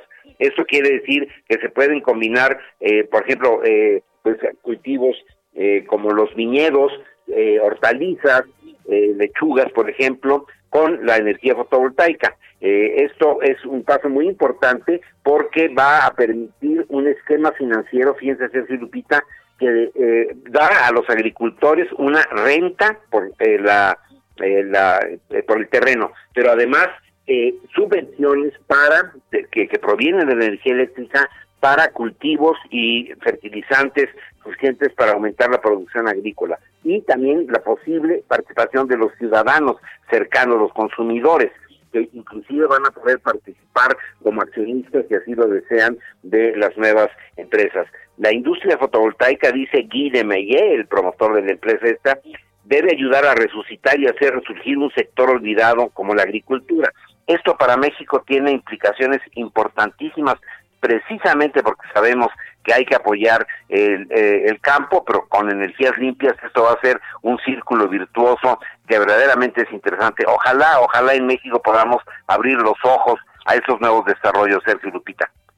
Pues como siempre, Químico Guerra, gracias. Un fuerte abrazo. Igualmente, buen inicio de semana, también para ti, Lupita. Gracias, Químico, muy buenos días. Oye, y Vanessa Rubio, senadora con licencia por el PRI, eh, colaboradora del Heraldo, eh, escribe una columna que titula Adiós a las especulaciones, no me aferro a ninguna curul ni ningún puesto. Fui una orgullosa y entregada servidora pública durante más de 25 años. Me dediqué y me comprometí siempre a fondo, de manera profesional, con todos mis encargos. Pasé por cada uno de los peldaños de la escalera del servicio público, jefa de departamento, subdirectora, directora, directora general adjunta, directora general, titular de unidad y tres veces subsecretaria de Estado. Dice ella que quien tiene miedo se aferra al fuero, no lo deja yo no me aferro a ninguna curul ni a ningún puesto. Eh, señala ella que solicitó licencia para dedicarse a lo que le gusta, academia y consultoría de la mano de mi esposo. Dice, tengo el derecho a hacerlo después de casi 26 años dedicados al servicio público, sobre todo cuando siento en esta coyuntura que cada vez es más difícil aportar y ser considerado en la visión que está privando el país. Dice que se va con la frente en alto, agradecida con mi coordinador y mi grupo parlamentario, con los coordinadores de los otros partidos, todos los cuales me expresaron reconocimiento y afecto sin excepción, con los viejos y nuevos amigos del gabinete del gobierno actual, con quienes pude intercambiar libremente ideas, con los servidores públicos ejemplares con quienes tuve la fortuna de coincidir y con los empresarios y ciudadanos con quienes traté en este más de cuarto de siglo dedicado a la actividad pública. No busquen teorías conspiratorias ni segundas explicaciones porque no las hay. Quien diga algo distinto es una rotunda mentira. Estas son las verdaderas y únicas razones de mi licencia que tomo con absoluta convicción, orgullo y congruencia. Ya veremos después qué me tiene deparado el futuro y el destino, siempre dispuesta a sumar y a contribuir para el bien de mi país y el mundo, es lo que escribe Vanessa Rubio en su columna del Heraldo esta mañana son las 8 de la mañana con 20 minutos. El subsecretario de Prevención y Promoción de la Salud, Hugo López Gatel, dijo este fin de semana que hay que tener una dieta libre de comida chatarra y veneno embotellado. Esto es lo que dijo y dijo que esta es la forma de pues de que no le afecte a uno el coronavirus. Vamos a escuchar lo que dijo. Metabólica crónica que está asociada precisamente con el consumo excesivo de refrescos embotellados, de comida chatarra, que han dominado la dieta de las y los mexicanos a lo largo de los últimos 30 o 40 años. Estas enfermedades crónicas son en México la primera causa de muerte. Si las vamos disecando una por una, está la enfermedad cardio neurovascular, la diabetes, también está la enfermedad crónica del hígado, que a su vez se asocia con hígado graso como parte del síndrome metabólico, en fin, múltiples cánceres que también están asociados con estos estilos de vida perjudiciales. La mitad de la mortalidad en México depende de estas enfermedades crónicas. Todo esto fue bueno, pues esto es lo que, lo que dijo Hugo López Gatel, subsecretario de Salud del Gobierno de la República. La ANPRAC, eh, la industria mexicana de bebidas, ha respondido en un desplegado que se da a conocer hoy, en que dice que reprueba la estigmatización de la industria refresquera y llama a un diálogo respetuoso y constructivo. En este desplegado eh, se señala que las declaraciones de Hugo López Gatel representan un trato inequitativo hacia el sector, satanizan una actividad estratégica para la economía y un producto que está en la preferencia de millones de mexicanos. La obesidad, dice la ANPRAC, es un problema multifactorial cuyas causas van más allá de las calorías ingeridas e involucran también falta de actividad física y el entorno social. Dice el desplegado que ANPRAC mantiene la mayor disposición de continuar un diálogo respetuoso, transparente y constructivo con el sector público, privado y social en favor del estado de bienestar. Señala que, según información de la FAO, el consumo promedio diario de calorías de un adulto en México es de 3.260 y las bebidas azucaradas representan solo el 5.8% de la ingesta calórica diaria, mientras que 70.2% de las calorías consumidas provienen de alimentos no envasados que han pasado por un mínimo o nulo procesamiento y por lo tanto no son sujetos de ninguna norma regulatoria. En otras palabras, no son los refrescos ni siquiera los alimentos procesados, son los alimentos no procesados en 70% que consume la población, es lo que señala la AMPRAC en una respuesta a estas declaraciones del subsecretario de Salud. Bueno, pero ahí trae campaña, ¿no? Ya desde hace varias semanas, en vez de hablar del COVID y de estos temas, dice, ah, no, es que la comida chatarra. O sea, no es culpa nuestra. No es culpa de nosotros, es que la gente está obesa y está enferma de otros padecimientos que agravan el COVID, pero es por culpa de que comen muy mal de esta comida chatarra. Yo nada más me pregunto cuánto eh, tendrá de calorías una guajolota, por ejemplo, que trae eh, bolillo, el tamal, que le echan chilaquiles además, ¿no? Y crema y no sé cuántas cosas más. No sé si eso esté considerado. Vamos a la Basílica de Guadalupe. Alan Rodríguez, adelante.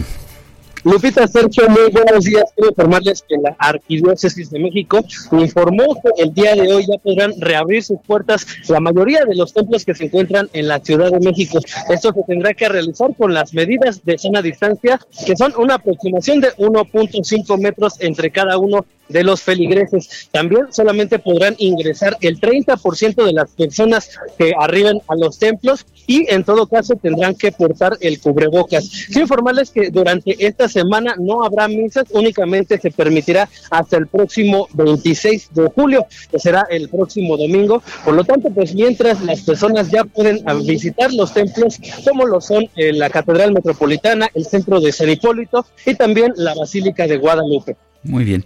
Pues muchas gracias, Alan Rodríguez. Estamos al pendiente, muy buen día. Son las 8 de la mañana con 24 minutos. Guadalupe Juárez y Sergio Sarmiento estamos en el Heraldo Radio. Regresamos.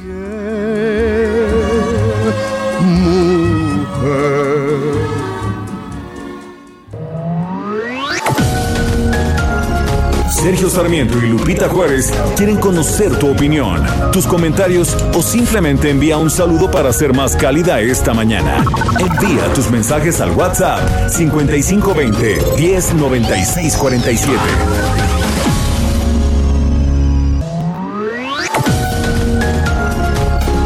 Continuamos con Sergio Sarmiento y Lupita Juárez por El Heraldo Radio.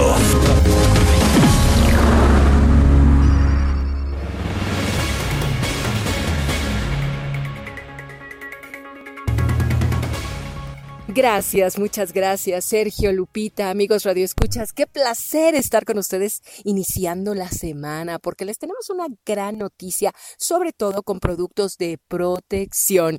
Tenemos una máscara que ha causado sensación en Europa y ya está en México, ¿no es así? ¿Cómo estás, Adri? Buenos días. Así es, mi querida Moni, muy buenos días a ti y a todos nuestros amigos que nos están escuchando esta mañana de inicio de semana. Y como bien dices, les tenemos una gran noticia, una muy buena noticia. La máscara Elite ya está en México, ya la tenemos aquí, ya la podemos adquirir marcando al 800 23 mil o visitando hospitalar.mx.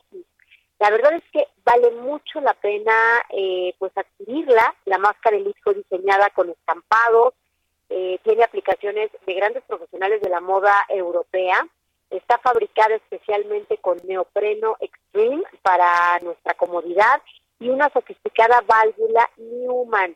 Y la verdad es que el día de hoy estamos ofreciendo una promoción que les va a interesar, que les va a gustar mucho.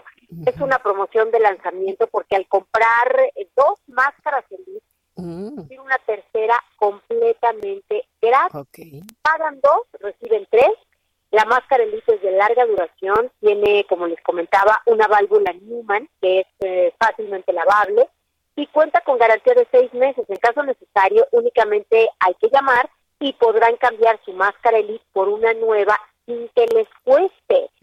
Y bueno, eso no es todo porque al hacer su compra con tarjeta bancaria adquieren gratis el kit protección en todo lugar y en todo momento con valor superior a los mil pesos que consta de un desinfectante en aerosol, un litro de gel antibacterial y dos pulseras de gel antibacterial. Si pagan con tarjeta bancaria, todo este kit de protección se lo llevan gratis, Moni. Únicamente hay que marcar al 800 23 mil y hacer el pedido ya. Claro, Adri, ya lo dijiste tú todo. 800 23 mil a marcar y tienen esta maravilla de máscara. La verdad es que vale mucho la pena. Garantía de seis meses y recuerden, pagan dos y reciben tres. Exactamente, y hay que andar a la moda y que mejor protegidos con máscara elite y muy fashion, ¿no? De acuerdo contigo, para iniciar la semana. Muy bien. Adri, gracias. Muy buenos días, gracias, Moni. Buenos días a todos, continuamos. Jaque Mate con Sergio Sarmiento. La prueba de fuego de una democracia es la alternancia de partidos en el poder, es la posibilidad de que un partido de oposición gane una elección, lo que hace realmente eh, la prueba de fuego de la democracia.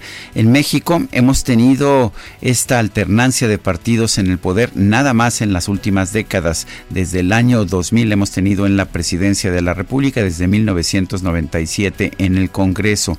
Y eso es lo que nos ha permitido decir que vivimos en una democracia en nuestro país. Desafortunadamente hay un grupo de Morena que encabeza una persona que dice que no es de Morena y que estuvo en el comité técnico para elegir a los candidatos, a los aspirantes a ser consejeros del INE, pues que dice que eso no es suficiente, que es importante que los nuevos consejeros del INE reflejen una posición política favorable a Morena o a las causas populares. Eh, John Ackerman, nacido en los Estados Unidos, nacionalizado mexicano, es quien representa esta posición y ha logrado un respaldo importante dentro de Morena y del Partido del Trabajo. ¿Por qué? Porque ellos quieren una democracia distinta, una democracia como la venezolana o como la cubana, en que el mismo partido político gana todas las elecciones siempre pero esto es lo que ellos llaman una democracia popular. Es muy importante para nuestro país que defendamos que defendamos muy bien el tener un INE independiente.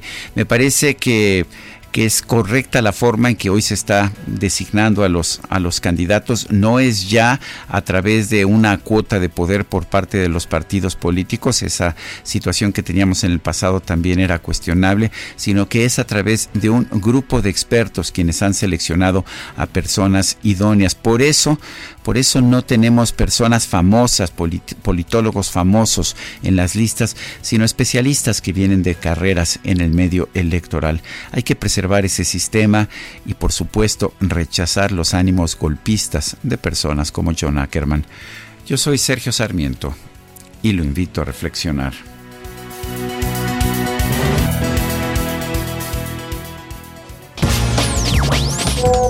Sergio Lupita, muy buen día.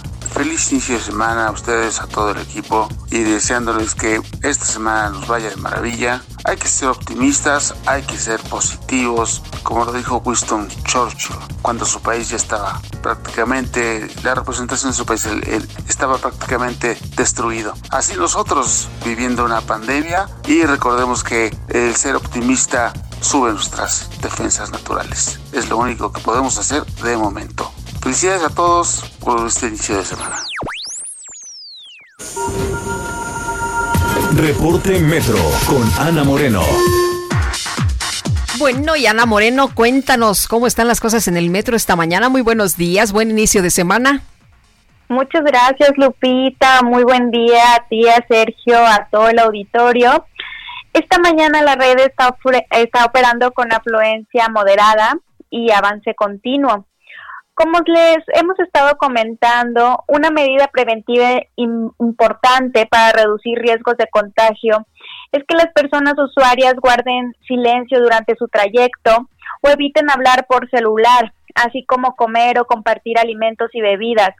Y fundamental, Lupita Sergio, que el cubrebocas esté colocado correctamente en su, en su traslado por las instalaciones y al interior de los trenes. También recordarles anticipar la compra de boletos o la recarga de su tarjeta en las máquinas expendedoras, ya que algunas taquillas continúan cerradas debido a la contingencia. También esta tarde noche se prevén lluvias y actividad eléctrica en la ciudad y zona metropolitana. Por seguridad disminuimos la velocidad de los trenes en la red y su tiempo de traslado puede aumentar el doble. Para las personas usuarias, tomen previsiones. Hasta el momento esta es la información. Excelente semana. Gracias, buenos días. Igualmente, muy buen día. Ana Moreno. Bueno, son las 8 de la mañana con 37 minutos. Vamos con Gerardo Galicia. Nos tiene información en el sur de la Ciudad de México. Adelante, Gerardo. Así es, Sergio Lupita, excelente mañana. Reporte para nuestros amigos que se mueven al sur de la capital sobre el anillo periférico. Hemos encontrado en general un avance bastante, bastante rápido entre el óvalo de San Jerónimo y Avenida de los Insurgentes. De hecho, hasta en carriles laterales está avanzando bastante, bastante bien. La parte alta del periférico, eh, de momento sin mayor contratiempo. Estuvimos checando parte del camino Santa Teresa y presenta similares condiciones, ligero asentamiento, justo llegando a su entronque con el periférico, pero realmente nada para buscar alguna alternativa, al menos en la zona sur, todavía tenemos un buen desplazamiento. Y por lo pronto, Sergio Lupita, el reporte. Muy bien, gracias, gracias Gerardo. Excelente mañana. Igual para ti, Gerardo, muy buenos días. Oye, Marta Naya en su alajero en el Heraldo esta mañana habla de la renuncia de Jiménez Espriu y dice, pues sí, según fuentes cercanas a Palacio Nacional se va Javier Jiménez Espriu de la Secretaría de Comunicaciones y Transportes. La renuncia del ingeniero en origen no respondió únicamente a la militarización de los puertos y aduanas terrestres y marítimas. La seguridad ya la tenían. Ahora se sumó la administración que anunció el presidente el viernes pasado en Colima, pero digamos que la precipitó. Y es que Andrés Manuel López Obrador, al menos eso es lo que quiso hacer ver el presidente, ni siquiera le avisó a Jiménez Espriu que había ya tomado esa decisión. La posibilidad se planteó desde diciembre del año pasado y el secretario de Comunicaciones amenazó entonces con renunciar. Hoy lo voy a notificar formalmente al secretario de Comunicaciones y Transportes, diría AMLO, en la mañana dejando clara su displicencia hacia el titular de la Secretaría de Comunicaciones y Transportes. El hecho es que la opinión de Jiménez Espriu, secretario de Comunicaciones y Transportes, hasta ese momento valió menos que un cacahuate, lo menos que podía hacer era renunciar, así lo esperaba López Obrador y así lo hizo el octogenario mecánico electricista. Y bueno, pues ahí está lo que dice lo que dice de esta renuncia Marta Anaya. Y lo que dice hoy el presidente de la República es no tengo información sobre esta posible renuncia, voy a tener hoy o mañana una reunión con Jiménez Espriu y vamos a conversar, eso es lo que ha Eso es lo que dice. Eso es lo el que dijo presidente esta mañana. Lo que sabemos es que pues la renuncia ya está, pero el presidente todavía no ha considerado, todavía no ha decidido si la acepta o no. Son las 8 con 40 minutos y vamos con Jorge Ramos, periodista de la silla rota. Jorge Ramos, ¿qué nos tienes esta mañana? ¿Qué tal, Sergio? Muy buenos días, Lupita. Hola, ¿qué tal? Muy buenos días. Bueno, pues eh, contarles que en la pared de un salón de reuniones donde antes colgaban cuadros de secretarios de Estado señalados por no combatir con esmero la corrupción, Ahora hay un solo cuadro blanco y en él unas letras en color guinda donde se lee función pública. Hay otra fotografía de agosto de 2019 donde se ve a la titular de la Secretaría de la Función Pública, Irma Sandoval Ballesteros, sonreír al lado de la titular de la Secretaría de Gobernación, Olga Sánchez Cordero, sentadas justo a espaldas al cuadro. Una fotografía más vieja de diciembre de 2012 muestra a Rafael Morgan Ríos, ex titular de la Secretaría de la Función Pública, y a Julián Olivas Ugalde, subsecretario de la Dependencia en ese año, en el mismo sitio, en el salón, pero detrás de ellos los cuadros de otros exsecretarios. Nadie sabe así de cierta por qué todos esos cuadros, todos esos retratos de quienes fueron ex eh, combatientes de la guerra de la, contra la corrupción ya no están ahí. Alejandra Canchola, reportera de la Silla Rota, se adentró un poco acerca de cuál es el trabajo de la función pública. ¿Está funcionando la función pública en sus tareas contra la corrupción? Algunos expertos nos dicen que se ha confundido la tarea fundamental de esta oficina del gobierno eh, de México. En dos ocasiones, por lo menos en la historia, se ha intentado desaparecer esta secretaría y llevarla solamente como una oficina adjunta a la presidencia de la República. Pero la pregunta sigue siendo válida. ¿Funciona la función pública en el combate a la corrupción? Los invitamos a leer este especial en la silla rota, donde damos o tratamos de dar respuesta a este interrogante y también ¿Qué pasó con esos retratos de los exsecretarios de la función pública? Sergio Lupita. Pues muy bien, Jorge Ramos, gracias. Muy buenos días. Igualmente, muy buenos días. Oye, y el senador de Morena, Armando Guadiana, celebró este anuncio de la Comisión Federal de Electricidad, la cual pues va a comprar toneladas de carbón a 75 productores en la región carbonífera de Coahuila. ¿Quién dice que la política no sirve para lograr privilegios, no? Ay, don Armando Guadiana, que se va a ver beneficiado, ¿no? Oye, pues este, vamos a platicar del tema, si te parece bien. Dice, que sus, eh, dice Armando Guadiana que, que no pienses mal, que no se van a ver beneficiadas sus empresas. Ah, ¿no? No, no, no es lo que él dice. Pero vamos a platicar con Elie Villeda, él es experto en el sector energético y sobre todo, pues en estas energías limpias. Elie, ¿cómo estás? Gracias por platicar con nosotros esta mañana. Muy buenos días. Hola, ¿qué tal? Buenos días. Muchísimas gracias por la invitación. Mm, buenos días. Cuéntanos, ¿cómo ves esta decisión? Vemos que en otros países del mundo, de hecho, eh, se está reduciendo de manera dramática el uso de carbón. Aquí, pues, estamos haciendo compras directas. Eh, ¿qué, ¿Por qué y qué significa eso para nuestro país? Claro, primero hay que entender el contexto de esta decisión. Estamos en una pandemia en la cual la demanda de energía se ha reducido bastante por temas mismos de la pandemia. Y a esta razón, este, cuando no se necesita, las centrales de carbón entran en operación justamente cuando salen de operación las energías renovables. O sea, a partir de las 6, 7 de la tarde es cuando ya entran en operación las carboeléctricas. Pero y, también pueden entrar como de base, están siempre de una base constante en el sistema eléctrico mexicano.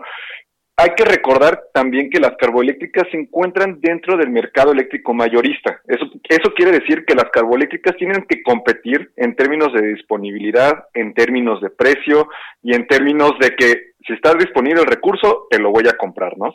Entonces, a, raíz de que las energías renovables han tenido un crecimiento muy bueno aquí en México en sexenios pasados, con las subastas de energía, con las empresas privadas que compran energía renovable, han ido desfasando poco a poco esta generación de carbón que tiene México. Vimos en los últimos meses que la generación de carbón bajó en México debido a la entrada en operación de centrales fotovoltaicas y a la baja de demanda que existe aquí en México. Con esta decisión que tiene la CFE de comprar más carbón a productores pequeños y medianos, lo único que está haciendo el, gobierno mexicano ahora es subsidiar este, la generación con carbón en específico.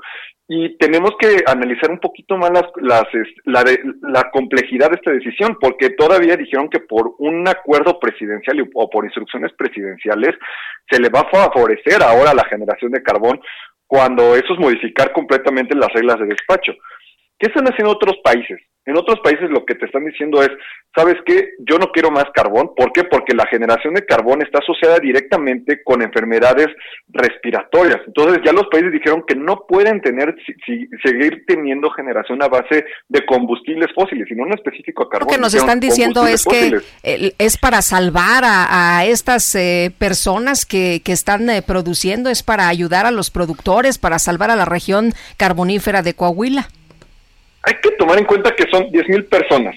Son 10.000 personas de las cuales gozan de un trabajo. Pero ¿qué es lo que están haciendo otros países en cambio? En vez de estar rescatando y estar subsidiando esos trabajos, lo que están haciendo otros países es, ¿sabes qué? Mejor voy a ir entrenando a esas personas que están en ese sector de, de carbón para irlas moviendo hacia otros sectores más productivos. Y es más, hasta hay otros países que dicen, ¿sabes qué? Los voy a ir integrando a la parte de energías renovables y es así como se van haciendo y se les va subsidiando esa transición de trabajo, no se les va subsidiando el trabajo que ellos están haciendo. Bueno, y otra de las eh, cosas es, eh, eh, escribías esta mañana sobre Texas y hablabas de que pues se preparan, ¿no? Para sacar carboeléctricas y bueno, pues aprovechar la energía solar. Así es. Eh, ahorita lo que está pasando en Texas es que como se está dando un incremento muy importante en términos de energía solar, energía eólica, lo que están haciendo ahora en Texas es decir, ¿sabes qué? Vamos a adelantar los planes para sacar las plantas carboeléctricas que están en el, en el sistema, porque sabemos que van a pedir, van a perder terreno con las energías renovables. Ya no hace sentido mantenerlas o añadirlas. Lo que está haciendo más bien Texas para temas de confiabilidad es agregar lo más que pueda de energía renovable para tener mejor diversificado su, su portafolio, justamente. Entonces, es un tema de que entre más renovables entren, menos sentido tiene o menos sentido hay en mantener las carboeléctricas operando aquí en México. Bueno, entonces, y aquí el punto es que representa un subsidio, nos va a costar doble a los ciudadanos, nos cuesta porque estamos subsidiando y nos cuesta porque nos estamos contaminando más, ¿no? Yo creo que es un triple, porque estamos subsidiando primero, luego dos, nos podemos enfermar más, y tres, esos costos al final y al cabo se los trasladan directamente a los consumidores. A lo mejor como consumidor final no lo vemos porque al final y al cabo nuestra tarifa sigue subsidiada por el gobierno, pero los que principalmente y donde se le puede trasladar esos costos a es a los industriales, que ahí no hay subsidios y es donde más les pueden meter la mano. Bueno, pues yo quiero agradecerte, Elie Villeda, experto en el sector energético, el haber conversado con nosotros. Muchas gracias, Sergio. Cuídate. Hasta luego, Lupita. Hasta luego.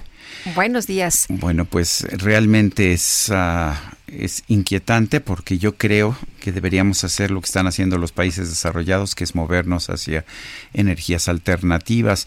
Son las 8 con 48 minutos. Bueno, pues un hombre que trabajaba como voluntario en la Catedral de Dantes allá en Francia fue detenido para ser interrogado dentro de la investigación del incendio que el sábado dañó parte de este templo, indicó el fiscal de la República. El hombre detenido el sábado tenía el cometido de cerrar la catedral el viernes por la noche y los investigadores querían precisar algunos detalles. Y bueno, los investigadores también quieren conocer pues sobre el cierre de la catedral, esto lo dijo el fiscal, aunque subrayó que es prematuro vincular a esta persona con el incendio que la policía sospecha que pues sí fue provocado. Y hablaban de la catedral de Notre Dame que decían, a ver, eh, aquí pues ya pasó eh, en una ocasión y ahora pues vamos a ver qué, qué ocurre con esta otra iglesia. Pues sí, eh, son catedrales, ah, son catedrales del, medievales eh, del periodo románico y la verdad es que es una tristeza realmente lo que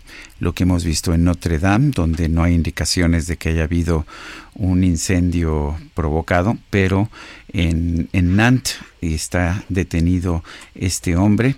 Eh, pues por lo pronto por una investigación para tratar de conocer con mayor profundidad lo que sucedió en el momento de de cerrar la catedral.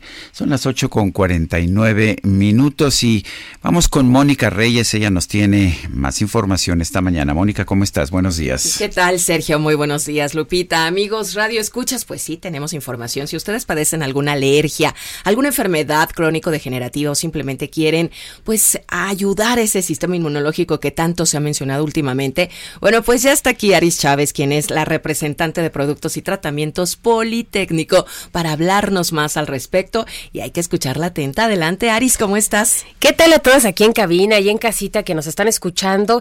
Mira, hoy estamos iniciando a partir de estas últimas semanas, de estos últimos días, de esta pandemia, una nueva normalidad. Estamos regresando a nuestras actividades diarias, a salir a la calle, con los niños, con las personas de la tercera edad y a muchos nos da un poco de, pánico esta situación. Y Hoy más que nunca necesitamos que nuestro cuerpo y nuestro sistema inmunológico funcione bien, porque esto de regresar a nuestras actividades definitivamente incrementa la probabilidad de un contagio. Hoy, gracias a la tecnología y gracias a las investigaciones del Instituto Politécnico Nacional, podemos ayudar a nuestro sistema inmunológico a fortalecerse y de esta manera ser menos probable un contagio. Les explico. Este tratamiento que les voy a platicar el día de hoy, el factor de transferencia, ha tenido muchísimo éxito en la comunidad científica, ganó un Premio Nacional de Ciencias en el 2012 y es que lo que hace en el organismo es extraordinario. Tomarlo diariamente eleva nuestro sistema inmunológico hasta en un 470%. ¿Qué quiere decir esto? Que la cantidad de leucocitos, es decir, los glóbulos blancos, se van a incrementar y esto va a permitir que podamos defendernos mucho mejor de contagios de virus, de bacterias, de lo que comemos, incluso de lo que respiramos. Nos permite crear una super defensa que hace mucho más difícil un contagio. Esta noticia es excelente, es un gran avance científico y sobre todo en esta época de salud tan complicada, tomarlo diariamente de manera preventiva nos garantiza una mejor probabilidad, una menor probabilidad de contagio. ¿Este factor de transferencia para qué tipo de pacientes funciona?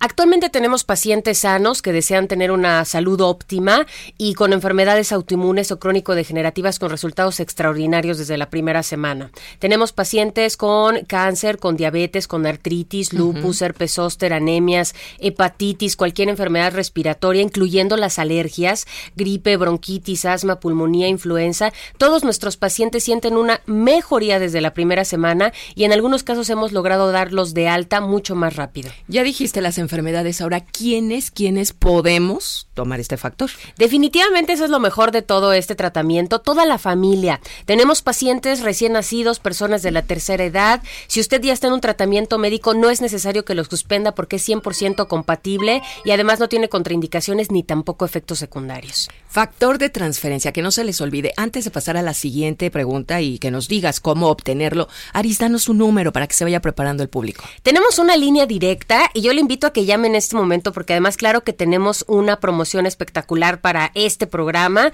así que vaya llamando al 55 56 49 44 44. Vamos a decirlo más despacito, Ah, ¿te ok. parece? Sí. 55 56 49 44 44. Me parece muy bien. Ahora sí, ¿dónde podemos encontrar el verdadero, el original, el del Politécnico Factor de Transferencia?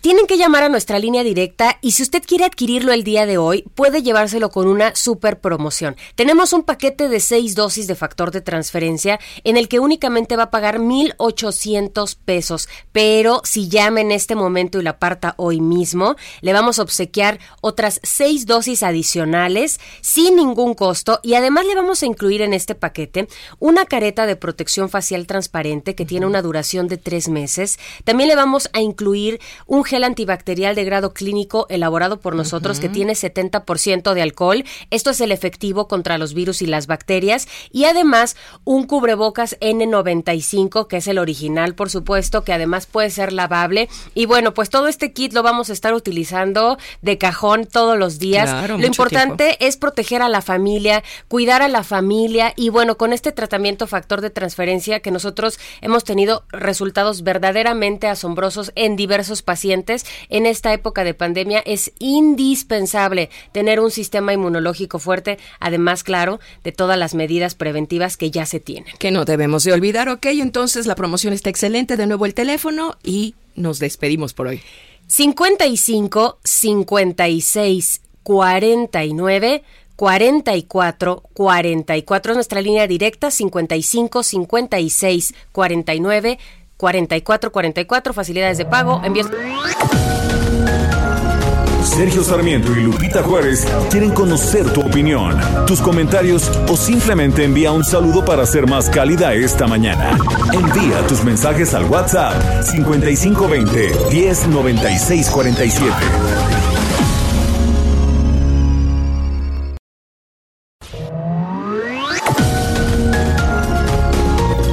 Continuamos con Sergio Sarmiento y Lupita Juárez por El Heraldo Radio.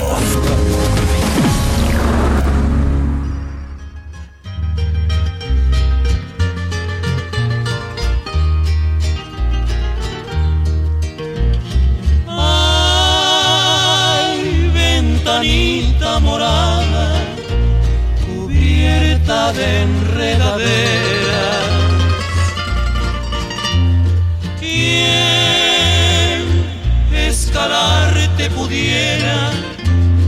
Para ver a mi adorantana? Porque no puedo treparme mejor. Ábreme la puerta pa' que veas si sé montar mi caballo tordillo.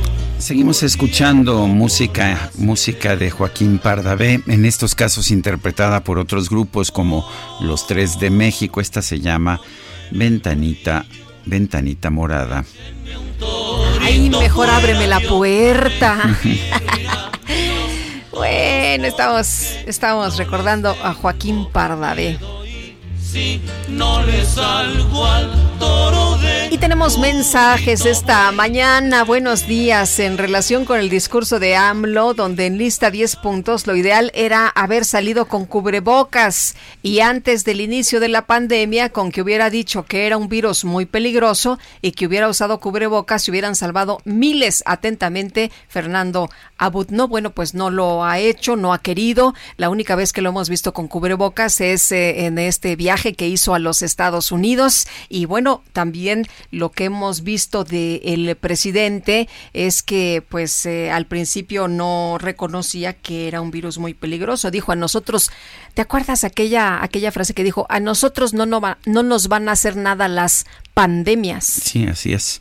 Y bueno, había una actitud en ese sentido y dijo el presidente de la República en un momento que, que esto de esto de no abrazarse, que no hay que hacerle caso, hay que salir y abrazarse, eso es lo que dijo.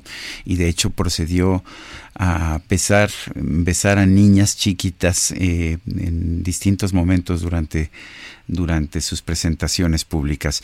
Leticia Ortega dice respecto al comentario del presidente AMLO sobre los que estudian en el extranjero le hacen daño al país. Me pregunto entonces por qué dará becas a los médicos que atienden COVID para estudiar en el extranjero si le van a hacer daño al país. Buen día, Sergio Lupita. El problema no es la comida chatarra que se consume, sino los que la consumen a diario y no de vez en cuando. Pues eh, no, no creo que, sea un problema, más bien es de hábitos, ¿no? No es de la comida, pues la comida es, eh, la verdad, está ahí, Sergio. Te puedes comer eh, un montón de, no sé, de quesadillas, de guajolotas, y, eso te puede también hacer mucho daño a la salud. Es pues eh, un tema de alimentación equilibrada, pero bueno, pues hay una campaña. Bueno, vamos, vamos con otros temas. Vamos a regresar con Augusto Atempa. Nos tiene más información de la conferencia de prensa del presidente López Obrador. Adelante, Augusto. Sergio Lupita, pues el presidente volvió a refrendar la necesidad de que la Secretaría de Marina tome el control de los puertos y las aduanas. Refrendó su confianza al titular de la Marina para que lleve a cabo un buen trabajo. Esto a pesar de que pues se rumora de que la posible salida de Jiménez Espriu sería a causa de que la Marina estaría tomando los puertos y las aduanas. Este fin de semana se dio a conocer un video donde se muestra un grupo armado del cártel de Jalisco Nueva Generación. Estos hombres uniformados y fuertemente armados apoyan al Mencho, pues al presidente se le cuestionó sobre pues los ataques en redes sociales y sobre su estrategia de seguridad que él está llevando a cabo. Y él comentó que va a seguir con la misma estrategia, la estrategia de abrazos y no balazos. Volvió a hacer un llamado para que los delincuentes se porten bien respecto a las personas que salen en el video. Eh, sostiene eh, que pues esa, eso fue un problema heredado, un problema que pues dijo que inició cuando se abandonó al país y volvió a, volvió a mencionar que él va a garantizar la paz, su gobierno no va a declarar la guerra y se hará uso de la inteligencia. Expresó que ese video fue gran noticia para los medios de comunicación, para sus adversarios, para los intelectuales, un video que fue muy comparado, eh, muy compartido, perdón, en redes sociales. Otro tema que también se abordó fue el tema del feminicidio infantil. López Obrador volvió a utilizar el mismo discurso en donde menciona que pues él encabeza el gobierno que más protege a los niños, a las niñas y a las mujeres. El gobierno, eh, el gobierno que más recursos destina para combatir la, pobreza y a las familias humildes. Eh, para apoyar a las familias humildes. Todos los días él trabaja en el propósito de garantizar los derechos humanos a los niños. Eh, los conservadores cuestionan todo, según él, utilizan cualquier asunto para atacar al gobierno y no solo se habla, eh, más bien no se habla de los programas sociales para apoyar a los niños y a las niñas. En el tema de Emilio Lozoya Outing, sobre su paradero, sobre su estado de salud, al presidente se le cuestionó dijo pues que está de acuerdo que la Fiscalía General de la República eh, inicie procedimientos con testigos protegidos. Consideró que si existe el marco legal en el país, pues debe aplicarse para obtener información y reducir la pena de esos testigos protegidos. Y pidió que pues cuiden a Emilio Lozoya, que las fuerzas federales cuiden a Emilio Lozoya porque de acuerdo con la información que se tiene, hizo declaraciones que comprometen a más exfuncionarios o funcionarios. Para él está bien que esté en un hospital en estos momentos, porque de esa manera pues se le está cuidando y él va a dar información que comprometerá y que pondrá en evidencia los hechos de corrupción en otros sexenios. Sergio Lupita, mi reporte. Augusto, muchas gracias. Seguimos atentos y bueno, si las mujeres están más protegidas y cuidadas y apoyadas que nunca, Alan Rodríguez, ¿qué hacen estas feministas ahí en Palacio Nacional? Cuéntanos, buenos días. Hola, Alan. ¿Algo pasó ahí con la comunicación? Pues algo pasó. Vamos a tratar de restablecer el contacto. Tengo entendido que feministas están realizando pintas ahí en la fachada de Palacio Nacional. Y Alan, te escuchamos. Lupita Sergio, muy buenos días. En estos momentos tenemos una manifestación en la calle de Moneda, esto a un costado del Palacio Nacional. Se trata de un colectivo de víctimas, de familiares de víctimas de feminicidio, quienes están solicitando audiencia con el presidente de la República, Andrés Manuel López Obrador para solicitarle que se endurezcan las medidas de sanción y de castigo para quienes cometan estos eh, delitos. Quiero comentarles que un grupo de aproximadamente 20 muchachas encapuchadas están realizando pintas a la fachada de este inmueble, por lo cual en esos momentos pues llega la presencia de la policía capitalina, sin embargo no han intervenido, ellos únicamente están en los perímetros de alrededor. Es por lo pronto el reporte que tenemos, continuará esta movilización y les estaremos informando. Me parece muy bien, muchas gracias Alan, muy buenos días. Gracias y buen día. La Secretaría de Cultura realizó un, sondeo para medir el impacto del COVID-19 en el sector de las economías culturales y creativas en México. Pablo Rafael de la Madrid es director general de promoción y festivales culturales de la Secretaría de Cultura. Lo tenemos en la línea telefónica. Eh, Pablo Rafael de la Madrid, buenos días. Gracias por tomar nuestra llamada. Gracias, Sergio. Muy buenos días. Eh, a ver, cuéntanos acerca de este sondeo. ¿Qué es lo que han encontrado ustedes con él? Bueno, el sondeo está corriendo estos días. La convocatoria o el sondeo se abrió, abrió de manera pública para contestarse digitalmente a finales del mes pasado y está abierto hasta el próximo, hasta el último día de este mes, hasta el 30. La idea es eh, medir el impacto que el COVID ha tenido, al menos en términos de percepción, en las economías culturales y creativas eh, del país.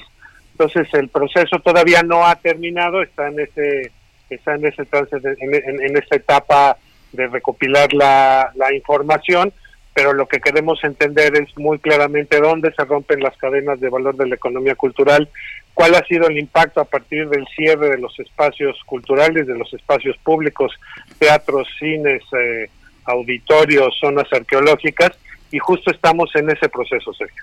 Pablo, ¿cómo se está haciendo por lo pronto en esta pandemia para continuar con la actividad cultural? ¿De qué manera ustedes están eh, llevando a cabo precisamente el que pues no se vea tan afectada la, la gente, no tanto los artistas, pero también pues la gente, ¿no? Se habla de que la cultura es sumamente importante para los pueblos. Bueno, la cultura además en estos momentos ha sido un instrumento de salud pública indispensable no nadie habría podido llevar el confinamiento sin los libros, sin el cine, sin la música. En el caso de la política encabezada por la secretaria Alejandra Frausto, pues empezamos muy rápidamente, primero diseñando la plataforma de Contigo en la Distancia, que no solamente es un espacio para la promoción de las distintas actividades culturales del país, un espacio de encuentro de los estados de la República y un espacio de promoción, sino que también la convocatoria obedece a, una serie de proyectos que han ayudado a, o, que han apoyado a la comunidad cultural desde distintas convocatorias que han aportado alrededor de 40 millones de pesos, donde la comunidad cultural ha desarrollado productos eh, digitales que se suben a esta, a esta plataforma, hasta el apoyo directo a los estados, eh, a 340 eh, millones de pesos alrededor, precisamente para apoyar actividades culturales que en su mayoría han sido de carácter eh, digital y en ese sentido pues es eh, las, las, las, maneras en que se ha buscado apoyar a eh, una parte de la vida no solamente cultural sino económica del país que fue la primera en salir y con toda seguridad será la última en regresar. Pablo Rafael de la Madrid, gracias por hablar con nosotros. Muchas gracias, esperamos que puedan contestar el cuestionario. Gracias por, este espacio. Les agradezco mucho. Gracias a ti. Hasta luego. La revista The Lancet del Reino Unido es la principal revista médica del Reino Unido. Eh, señala a través de un mensaje que ha sido probada una vacuna en contra del COVID-19 allá en el Reino Unido y que ha demostrado ser segura y que induce una reacción inmune. Esto según estudios preliminares. Eh, la revista The Lancet señala que que esta vacuna eh, es, es una vacuna identificada como CHAD o OX1NCOV 19 eh, es segura, eh, ha sido tolerada, tiene una reactogenicidad reducida cuando se utiliza el, para, el paracetamol de manera profiláctica en las 24 primeras horas después de la vacuna. Y bueno, pues ah, si la vacuna es eficaz, produce la reacción de inmunidad y además es segura, pues es un gran paso, es una de varias vacunas que están siendo desarrolladas en este momento. Esta la define la, la, propia revista de Lancet como eh, una vacuna británica.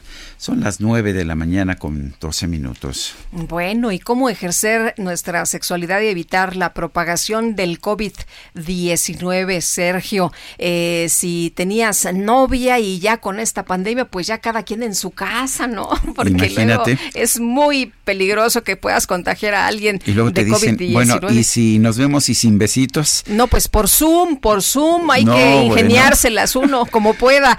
Pero Nélida Padilla es doctora en psicología por la Universidad Nacional Autónoma de México y todo lo que usted quería preguntar y no se atrevía sobre la sexualidad y el COVID, aquí está la doctora, la especialista. Muy buenos días, doctora gracias. Padilla, ¿cómo está? Hola, muy buenos días, Lupita, Sergio. Pues muy contenta de estar aquí con ustedes. Muchas gracias. Eh, a ver, Nélida, en primer lugar, cuéntenos. Eh, hay quien dice, bueno, pues en esta época simple y sencillamente no hay que tener sexo si no vives con tu pareja. ¿Qué opina usted? ¿Cómo le hacemos? ¿Cómo, ¿Verdad? Sí, Eh, ¿cómo eh, le hacemos, doctora? Por favor, Digo, díganos. a ver, no es, no es que no es que de- esté denotando yo un ánimo de angustia en mi voz, pero a ver, Lupita vive con su marido, pero resulta que yo que yo vivo solo. un poquito de desesperación nada más. No, y yo creo que es el, el, ánimo, ¿no? Y generalizado, ¿no? Yo creo que todas las personas estamos incluso pues muy preocupadas porque pues la cercanía física se está viendo cuestionada con esta pandemia, con este virus, ¿no? En donde eh, pues no nos podemos abrazar, no podemos darnos la mano, saludarnos y pues por supuesto esto está afectando nuestra vida sexual porque efectivamente las personas que no cohabitan con su pareja, pues se están viendo con bastantes dificultades porque pues las eh, la Organización Mundial de la Salud y pues otras instancias, ¿no? Este, mundiales, internacionales, están indicando que eh, pues evitemos el intercambio de, de fluidos y pues bueno, pues para el intercambio sexual pues los besos se tornan una pues base que ni un, importante. ni un besito, doctora. Pues yo creo que aquí tenemos que apelar muchísimo a la, a la responsabilidad de las personas, así como hay quien sí se está poniendo el cubrebocas, hay quien sí se está, digo, en la medida de sus posibilidades, resguardando en su casa, tomando medidas, también hay personas que no se están resguardando, que no se ponen el cubrebocas, que no toman medidas. Esto también se está reflejando en la vida eh, sexual, social, ¿no? Afectiva, porque hay quien sí está saliendo de su casa a tener pues encuentros sexuales, ¿no? Este, pues estoy, me están llegando noticias de que los hoteles parece que ya están llenos y bueno, pues evidentemente va, va, va a haber personas que digan, yo no voy a dejar de besar a mi pareja, aunque no cohabite con ella, o no voy a dejar de besar a esta persona que acabo de conocer, o este, pues o, o sí, ¿no? Hay, hay quien sí va a decir, yo sí, eh, pues voy a tomarme mi distancia. Y bueno, pues hay incluso hasta algunas recomendaciones, ¿no? Como para el intercambio erótico, eh, de, de pues ciertas posturas para no tener contacto cara a cara y que no nos expongamos eh, pues demasiado cuando tenemos encuentros sexuales con, con personas que no con las que no co- cohabitamos no pero pues bueno prohibir el sexo el, el sexo y los besos hijo pues ahí sí está eh, difícil la OMS recomienda que no no que no que, evitemos en la medida de lo posible tener encuentros con personas eh, nuevas o que acabamos de conocer pero bueno pues aquí las personas van a tener que decidir no le apelamos a, a la asertividad a la toma de decisiones y pues al autocuidado no y la responsabilidad Bueno, pues Y aquí es están ya todos bien ¿no? tristes, doctora. No, pero a ver, lo que, lo que nos está diciendo, doctora, si yo entiendo bien, es todo depende del grado de riesgo que pues, es como todo lo demás, ¿no? Sí. Si este, si una pareja se cuida, eh, no sé, en su vida, si eh, se utiliza, en el caso de la pandemia, pues usa su cubrebocas, eh, no, no está saliendo a fiestas constantemente, pues es lo mismo que tener una pareja que, que se cuida también sexualmente, ¿no? Y que no está sometido pues a riesgos constantes de infecciones sexuales, de transmisión sexual. Exactamente, pues eh, las parejas que cohabitan saben eh, qué, qué, medidas han tomado, eh, si, si, si alguien sale a trabajar, bueno, pues eso ya aumenta el riesgo, si los dos eh, están saliendo por el trabajo, pues ya aumenta el riesgo, y así sucesivamente, ¿no? Pero con personas con las que no se cohabita, ahí sí, pues no podemos medir, ¿no? El riesgo, porque es algo muy parecido como con la vida sexual, ¿no? O, el número de parejas sexuales. O sea, te, tienes un encuentro sexual con una persona, pero no sabes con cuántas estuvo, ¿no? Y eh, pues ahí no solo tienes un encuentro sexual con esa persona, sino con todas las personas con las que estuvo. En, esta situación estamos igual, ¿no? Eh, si alguien sale de casa, pues no sabemos a cuántas personas visitó, con cuántas se encontró, si estuvo en el transporte público y eso, pues por supuesto que incrementa los riesgos, pero pues personas que cohabitan y que saben qué cuidados han tenido, que no han salido de casa, etcétera, pues por supuesto que no está para nada limitado y pues al contrario, muy recomendable eh, el encuentro sexual y que la vida sexual pues tenga tenga vida, ¿no? Precisamente porque también se sabe que pues es un importante eh, pues factor para, para fortalecer el sistema inmunológico y pues bueno, sabemos que este virus tiene bastante impacto en el sistema inmune. Muy bien, doctora, muchas gracias por platicar con nosotros esta mañana. Muy buenos días. No, pues gracias a ustedes. Hasta luego. Hasta luego. Ya viste el anuncio que nos mandó el equipo de producción. Un anuncio de Durex, eh, de condones, y dice, eh, protegerte a ti mismo y a tus seres queridos. Y entonces, si vas a salir, pues un cubrebocas. Sí. Si vas a entrar, un condón. Pues sí, así de fácil. Bueno, Hay que cuidarse siempre, ¿no? Son las nueve con 19. Mejor vamos a otros temas, ¿te parece bien? Vamos a cuidarnos.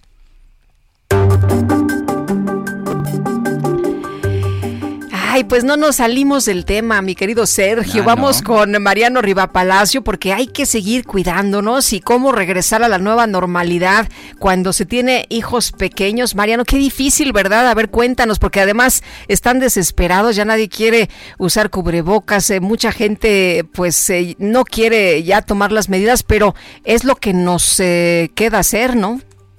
Definitivamente, muy buenos días, Sergio Lupita, amigos del Heraldo Radio. Seguimos hablando de bienestar con Bienestar H. Y efectivamente, no lo decimos nosotros, la verdad lo dicen los especialistas. Y quiero compartir precisamente con ustedes una reflexión que hacen, sobre todo para este regreso a lo que llaman la nueva normalidad. Según médicos del Centro de Especialización de Estudios Psicológicos en la Infancia, dicen que muchos niños en estos momentos expresan estar frustrados de estar encerrados y que anhelan volver a ver a sus amigos. Pero también dicen que hay miles que prefieren seguir en casa principalmente por no querer separarse de sus papás.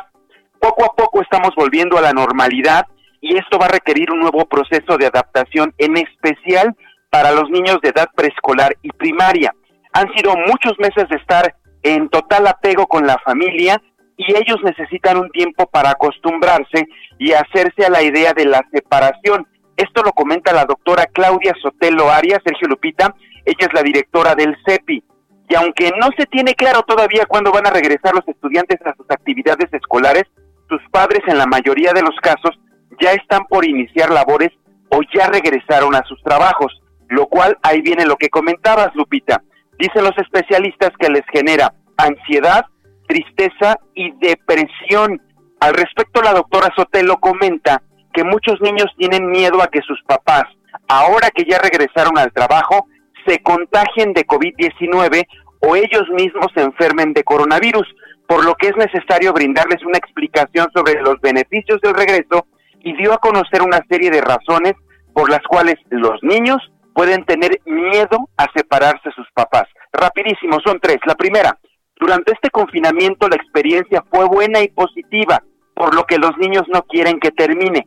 Por eso dicen los especialistas que deben preparar los días antes de que van a volverse a separar y regresar a una nueva normalidad. Segundo, tienen temor, como ya lo decíamos, de que sus papás se vayan a contagiar o ellos. Al respecto, se debe reforzar la idea de que muchas personas son asintomáticas y que las autoridades y los médicos en los hospitales están haciendo todo para brindar seguridad a las personas y que ya se está trabajando en una vacuna. Y una tercera razón de que, las, de que los estudiantes tienen miedo es la falta de tranquilidad que pueden proyectar los mismos papás hacia sus hijos en casa y también por la exposición a mensajes en medios informativos y en redes sociales sobre lo que está ocurriendo. En este aspecto es indispensable, dicen los psicólogos, que los adultos tomen conciencia de la situación para poder contenerse emocionalmente y por ende brindarles seguridad emocional a sus hijos. Ahí lo tienen Sergio Lupita, por un lado niños que ya quieren salir del encierro y por otro lado otros que todavía tienen temor y miedo por este asunto del coronavirus que, por lo que estamos viendo, todavía no termina. Pues sí. Pues no, todavía no termina. Mariano Riva Palacio, como siempre, gracias y un fuerte abrazo. Muchísimas gracias. Buenos Hasta luego, muy buenos días. Oye, de último momento hay información de que la vacuna experimental de Oxford ofrece resultados prometedores en un ensayo con mil personas. como lo acabo de señalar, lo da a conocer la revista es, de Lancet. Es de, de, Lancet, Sergio, y hay información que dice que la gente ya está pues muy, muy esperanzada de que este esta información de último momento pues eh, nos saque justamente, como dice Mariano Rivera, Palacio del encierro y que dé pues buenos resultados y que pronto podamos salir precisamente porque la gente, mucha gente está desesperada. Y vámonos con Gerardo Galicia desde la zona sur de la Ciudad de México. Gerardo, ¿qué tal? Muy buenos días. Así es, Lupita, Sergio, excelente mañana. Seguimos recorriendo este perímetro y hemos encontrado todavía un avance por lo menos aceptable para nuestros amigos que van a utilizar el viaducto Miguel Alemán, dejando atrás la zona del periférico con rumbo a Tlalpan. El avance es eh, aceptable, los autos alcanzan por algunos instantes la velocidad máxima de 80 kilómetros por hora. Por supuesto, no hay que abusar del acelerador. Hay un tramo complicado que se ubica entre el eje 2 y 1 poniente, ya superando Avenida Cuauhtémoc. Nuevamente, el avance tiende a mejorar y el sentido opuesto eh, es donde tenemos mayor afluencia de vehículos. Si hay algunos rezagos, los van a notar llegando a la incorporación en Avenida Congreso de la Unión, en su cruce con la calzada San Antonio Abad y ya llegando al eje central. Y por lo pronto, el reporte. Gracias, Gerardo. Muy buenos días. Hasta luego. Son las 9 de la mañana con 24 minutos, 9 con 24. Nuestro teléfono de WhatsApp 55 2010 96 47. No voy a tu ventana. Sergio Sarmiento y Lupita Juárez quieren conocer tu opinión, tus comentarios o simplemente envía un saludo para ser más cálida esta mañana. Envía tus mensajes al WhatsApp 5520 109647.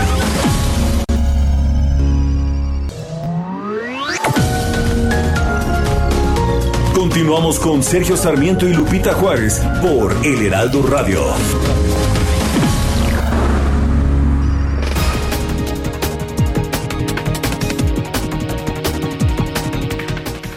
Desde Palacio Nacional, el presidente López Obrador señaló que no tiene información certera sobre la posible renuncia del secretario de Comunicaciones y Transportes, Javier Jiménez Espriu. No tengo este, todavía una información eh, certera sobre esta posible renuncia. Eh, voy a tener una reunión, creo que hoy o mañana, con el ingeniero Javier Jiménez Espriu, al que respeto mucho, y vamos a, a platicar, a conversar. El secretario de Seguridad y Protección Ciudadana, Alfonso Durazo, informó que en el mes de junio se registraron 1.851 homicidios dolosos en el país. El funcionario aseguró que se ha mantenido la línea de contención de este delito. En el último de enero al mes de junio tenemos un menos 0.8% en la tendencia de crecimiento histórica. Aquí es eh, claramente perceptible que hay una línea de contención. Por supuesto, el número de 2.851 sigue siendo muy alto en números eh, absolutos. Sin embargo, hay que tener también en cuenta que aquí hay, hay un mes, el 2018, que alcanza 3.074 homicidios dolosos. El gobierno de la Ciudad de México anunció la incorporación de dos colonias de la alcaldía de Azcapotzalco al listado de zonas con mayor propagación del coronavirus, con lo cual ya suman 36 colonias con atención prioritaria por la pandemia.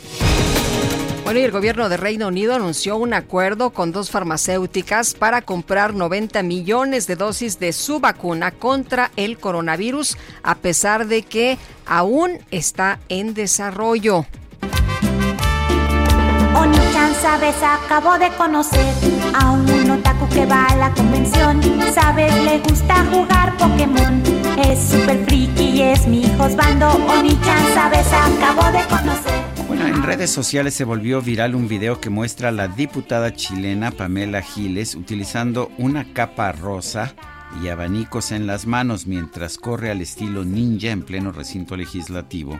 En Twitter la legisladora explicó que había prometido a sus seguidores que si se lograba aprobar una reforma para permitir retirar el 10% de los fondos de pensiones para enfrentar la crisis del coronavirus, iba a festejar corriendo como Naruto, uno de los personajes más famosos del mundo del anime y el manga.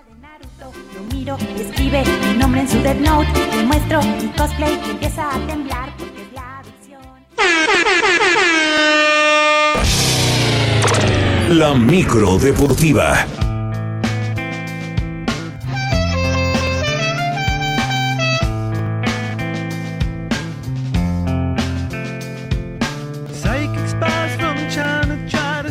Julio Romero, ¿cómo estás? Muy buenos días.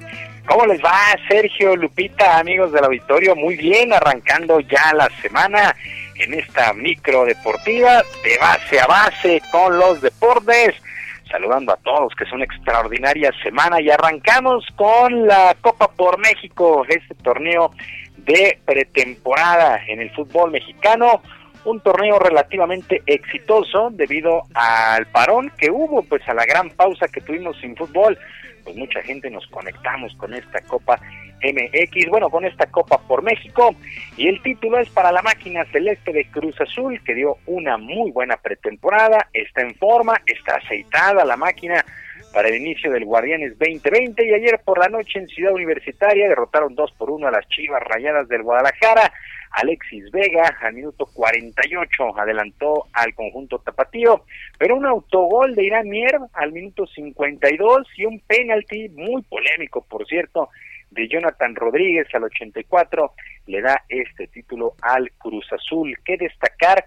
Pues por supuesto la eh, el ritmo que trae Cruz Azul de cara al torneo, pero también destacar que varios como Ricardo el Tuca Ferretti, Miguel Herrera, ayer Ricardo Peláez, pues no siguen los protocolos de sanidad, andan por ahí paseándose, el Tuca fumando y sin cubrebocas, a Miguel Herrera pues le pidieron que usara justamente el cubrebocas, ayer pues eh, Ricardo Peláez igual discutiendo con el árbitro, Ricardo Peláez que es el director deportivo de Chivas, discutiendo ahí muy de cerca con el árbitro, sin la distancia, sin cubrebocas, en fin, hay que, pues hay que servir, sí sirve de deportivamente hablando, pero también los protocolos de seguridad.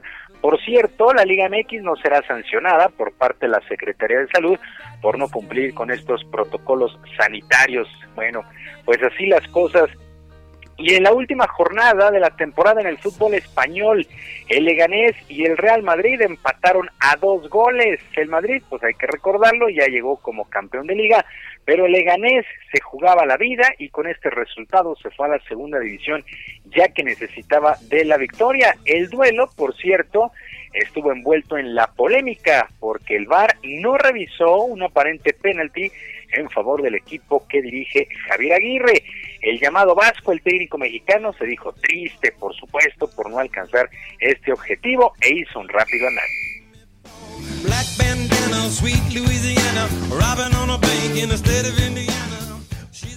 La temporada tan atípica que hemos tenido, ¿no? Este calor de la gente que se escucha, no lo tuvimos en la grada. Ese parón de dos o tres meses en el que nos vimos todos involucrados, ese inicio muy, muy complicado de un déficit de, puntos con siete derrotas, nueve derrotas en doce partidos. Eh, esa salida de dos jugadores clave fundamentales en el esquema de juego, esa lesión de, otros dos jugadores que entre los cuatro eran el 90% de los goles del equipo. Son muchos factores que hacen que, que bueno, que eh, la consecuencia es esta, ¿no? Que el equipo está en segunda división. Sí, el Leganés, el Leganés no pierde la categoría en el juego de ayer, solamente le faltó un gol. Lo pierde con esas nueve derrotas en 12 juegos. La verdad es que tuvo un mal inicio o reinicio este equipo de Javier Aguirre. Claro, también se lo desmantelaron por completo y no lo, no lo reforzaron a medida de que se estaban jugando la permanencia. Pues así las cosas, Javier Aguirre eh, espera, espera hablar con la directiva de Leganés para conocer su futuro. La verdad es que dudamos que siga ahí con este equipo del Leganés. Por cierto, por cierto, el argentino Lionel Messi ganó su séptimo Pichichi como campeón de goleo y por cierto también, pues hace pues una hora aproximadamente, un poquito más, la revista France Football, organizador del Balón de Oro desde el año de 1956, ha tomado la decisión y no habrá Balón de Oro en este 2020 debido a la situación que pasamos, la pandemia, la crisis de salud, pues esto lo informó también el equipo, pertenecen a la misma casa editorial France Football, el equipo, así es que no habrá balón de oro en este 2020, por lo que el propio Lionel Messi y la estadounidense Megan Rapione, los ganadores del balón de oro la pasada campaña, pues serán, serán campeones reinantes un año más, no habrá balón de oro en este 2020. Y el atacante mexicano Javier El Chicharito Hernández estará fuera por lo menos un mes debido a un desgarre muscular, informó el técnico del Galaxy de Los Ángeles, Guillermo Barros Esqueloto. El tapatío, la verdad es que no ha entrado fino en el regreso al fútbol de la MLS allá en los Estados Unidos. Y su equipo perdió, por cierto, por goleada de 6 a 2 ante el otro conjunto en la ciudad, eh, Los Ángeles FC, el pasado fin de semana. Así es que Chicharito baja un mes por lesión por este desgarre muscular. En otras cosas, el piloto británico Lewis Hamilton de la escudería Mercedes se llevó el Gran Premio de Hungría allá en la Fórmula 1 de automovilismo, la tercera fecha de esta rarísima temporada que se corrió en el circuito de Hungaroring. Hamilton de punta a punta terminó por delante del holandés Max Verstappen de Red Bull y del finlandés Valtteri Bottas. Por cierto, el mexicano Sergio Pérez con su Racing Point terminó en la séptima posición después de una mala arrancada, mala arrancada y le costó puestos a Checo Pérez que lleva dos sextos lugares y un séptimo en este en este en esta temporada recortada en la Fórmula 1. Ahora la máxima categoría del automovilismo se estará trasladando a la Gran Bretaña del 31 de julio al 2 de agosto. Falta que se conozca la segunda mitad de esta campaña que incluye por supuesto Estados Unidos, México y Brasil que peligran. Habrá que esperar noticias en las próximas semanas o en los próximos días para conocer el resto del calendario 2020 y saber si el Gran Premio México se mantiene. Al día de hoy pues está en tiempo y forma, pero eh, insistimos, puede ser que haya ahí una, una que se apriete el calendario pues. Bueno, ya para despedirnos, eh, pretemporada eh, sin público en el béisbol de las grandes ligas, ya vuelve a grandes ligas, el jueves arranca la campaña en duelos de ciudades, las medias blancas vencieron 6 por 3 a los cachorros de Chicago, los Yankees blanquearon 6 por 0 a los Mets, el jueves, el jueves arranca la campaña con el Yankees contra Nacionales y Gigantes contra Dodgers, el próximo jueves ya, también sin público y con medidas de sanidad. Sergio Lupita, amigos del auditorio, la información deportiva este lunes, que sea un gran día y por supuesto una extraordinaria semana para todos. Muy bien, muchas gracias, muy buenos días, hasta luego Julio Romero. Buenos días. Y bueno, eh, vamos a otros temas. En la línea telefónica, Dan Augusto López, gobernador de Tabasco. Señor gobernador, ¿cómo está? Buenos días. Hola, buenos días. Señor gobernador.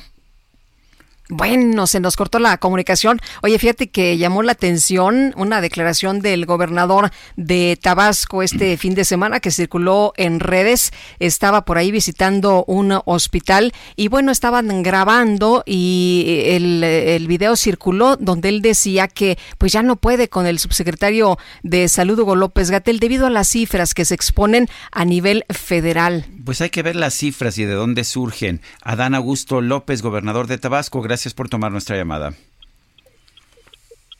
Adán, ¿nos escucha? Algo se escucha, pero no lo escuchamos a, él, así que vamos a tratar de restablecer el contacto en unos minutos más. Bueno, en otros temas, en los mercados, las bolsas están bajando, bajando de forma moderada. La de México apenas 0.01%, el Dow Jones baja 0.4%, el Nasdaq sube 0.2%, el peso 23.5 por dólar en ventanillas bancarias. Dicen que la tercera es la vencida, ¿no? Vamos a ver si ya tenemos al gobernador de Tabasco, Adán Augusto López, en la línea telefónica. Señor gobernador, ¿cómo está? Buenos días. ¿Cómo está Sergio? Buenos días. Adán, gracias.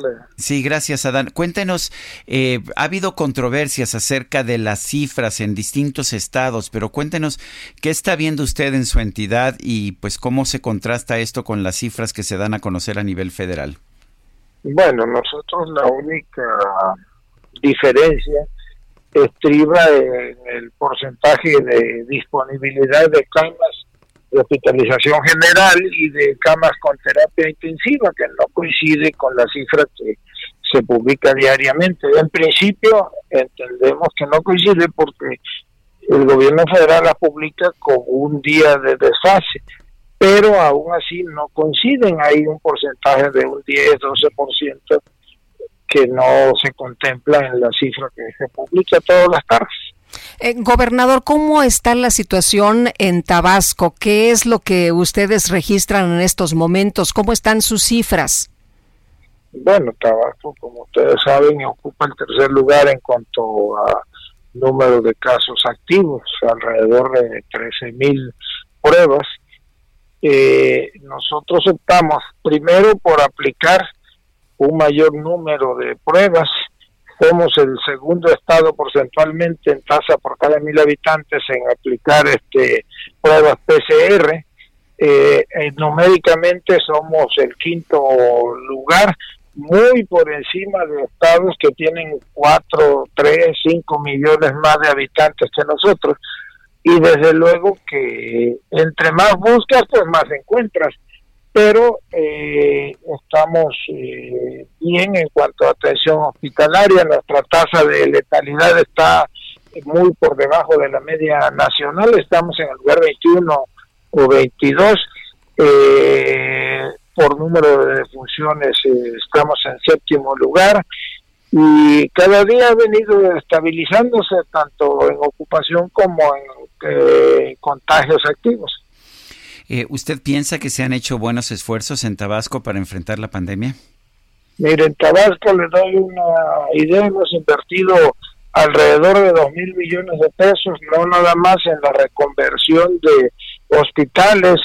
Pudimos terminar en la construcción de hospitales en Comalcalco y en Tenosique. El primero de ellos tenía 14 años en el abandono sin terminar la construcción la terminamos, ya está funcionando, lo operamos de manera conjunta con la Secretaría de la Defensa, aquí en Villahermosa, el Hospital Maximiliano Dorantes, que también estaba abandonado desde hace cuatro o cinco años, lo terminamos la construcción, lo equipamos y está en funcionamiento, no hemos escatimado ningún esfuerzo, tenemos programas piloto a nivel nacional como es el aislamiento voluntario para todos aquellos que resultan positivos y que no tienen, digamos, eh, casas con los espacios suficientes para mantener aislamiento.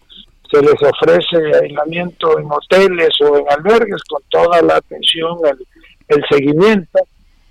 Pudimos habilitar dos hospitales temporales tipo burbuja que ya están este, funcionando y que nos ayudan también a la atención hospitalaria, básicamente para la lo que le llaman el ingreso temprano, la atención temprano, y para eh, los que ya van de salida, los que están en recuperación. Usted sigue mandando, la entidad sigue mandando la información a pesar de que no están, pues, eh, de acuerdo, usted no está con las, eh, con las cifras que publica el subsecretario Hugo López Gatel. Nosotros todos los días tenemos la obligación de subirla a la plataforma, comunicarla al gobierno federal. Platiqué con el subsecretario el sábado y quedó que van a, revisar dónde está la diferencia, el desfase y que se va a ir ajustando. Pues yo quiero agradecerle, señor gobernador Adán Augusto López, gobernador de Tabasco, el haber conversado con nosotros esta mañana. Al contrario, muchas gracias, Sergio Lupita, mucho gusto en saludarles. Igualmente, gobernador, muy buenos días. Bueno, oye, Zulema Adams es alcaldesa de Tecate y bueno, se ha visto envuelta en una situación relacionada con eh, pues eh, temas de narcotráfico después de una publicación de un reportaje donde se detalla, al parecer, eh, pues esta relación que tiene con el crimen organizado. La investigación la realiza el portal Punto Norte y da a conocer que la Administración para el Control de las Drogas allá en los Estados Unidos, la DEA, desmanteló en 2001 una operación vinculada al narcotráfico que involucraba directamente a quien fuera esposo de Adams Pereira, Martín Gómez Mariscal. De acuerdo con los documentos, la DEA dio a conocer la participación de Gómez en, donde fungía como operador financiero y parte de su labor consistía en buscar locaciones ahí en California y en Tecate donde la célula criminal pudiera instalar laboratorios para la fabricación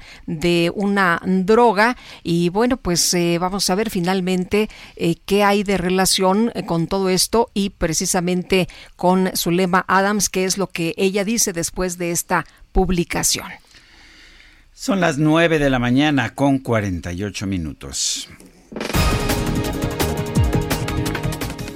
En su conferencia de prensa de esta mañana, el presidente López Obrador dijo que no le corresponde hablar sobre las confrontaciones entre diputados de Morena y de la oposición por el proceso de selección de los nuevos consejeros del INE. Sin embargo, dijo que estos funcionarios deben ser personas íntegras y honestas. Y por otro lado, el presidente aseguró que el exdirector de Pemex, Emilio Lozoya, ya hizo una primera declaración tras su extradición desde España, en la cual habló sobre desvíos de recursos públicos. La Secretaría de Desarrollo Económico de la Ciudad de México anunció la suspensión de todos los tianguis de las 36 colonias que requieran atención prioritaria por el coronavirus. La revista France Football, organizada organizadora, quiero decir, de la entrega del Balón de Oro desde 1956, con el que se reconoce al mejor futbolista del mundo, anunció que este año no se va a otorgar el, el galardón debido al contexto global por la pandemia del coronavirus.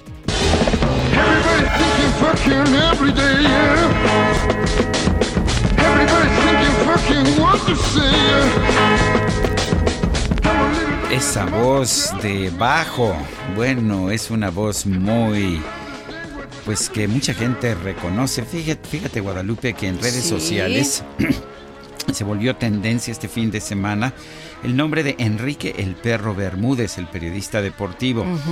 Esto después de que un programa reveló que en la década de los 70 fue el vocalista de una banda de rock psicodélico llamado, llamada Last Soul Division. Una vez los vi yo, de hecho, debo ¿Ah, reconocer. Pero yo no me acordaba que el perro Bermúdez era el vocalista. Lo que sí me acordaba es de esta voz, una voz, muy fuerte. Un vozarrón. un vozarrón de bajo. Y a pesar de que no dio más información, algunos fans de la banda compartieron antiguas grabaciones de la agrupación, entre ellas esta canción titulada Sexual Obsession del año de 1972.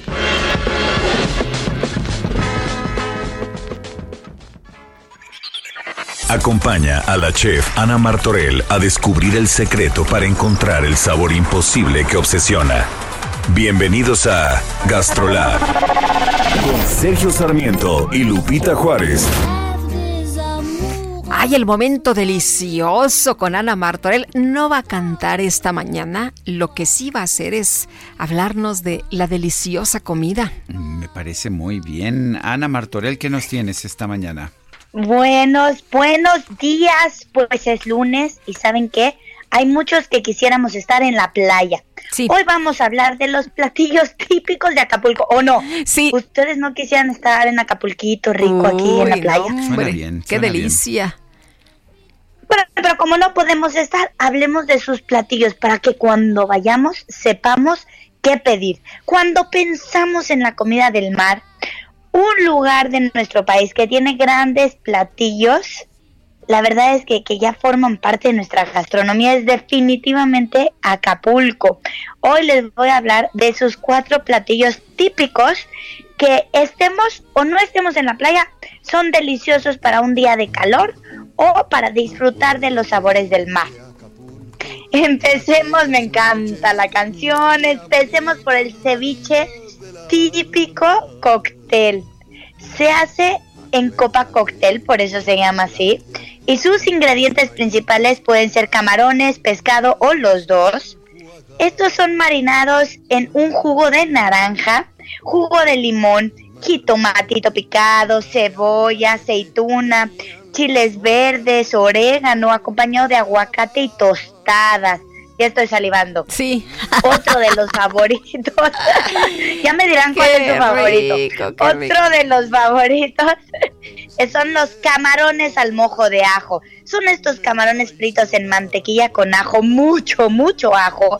Y algunas personas les espolvorean un poco de chile encima. Se acompañan con un buen arroz o una ensalada y estos la verdad es que no tienen igual. Pero qué decir del pescado a la talla, este platillo típico de un sabor que sorprende.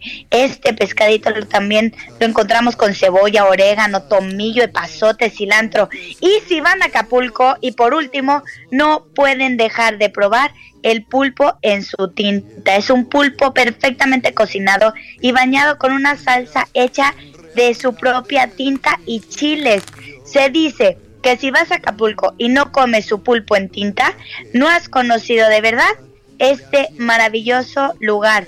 Ojo, recordemos que también el pulpa eh, el pulpo es muy preciado, así es que respetemos sus tiempos de veda, eso es súper importante. Si no hemos probado estos platillos y no planeamos ir pronto a Acapulco, búsquense algunas recetitas en internet y háganselo en su casa y vivamos esta aventura de estar en Acapulco en la azotea.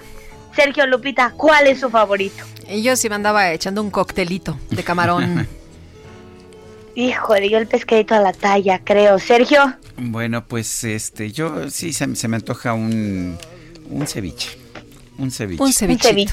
Bueno, pues, pues. pasen un bonito lunes. Gracias, gracias, Ana Martorell. Se nos acabó el tiempo, Guadalupe. Vámonos entonces, que la pasen todos muy bien. Disfruten su semana y aquí nos escuchamos mañana tempranito. Y sí, hasta entonces, gracias de todo corazón. Nave al garete, venían las olas, lo columpiaba.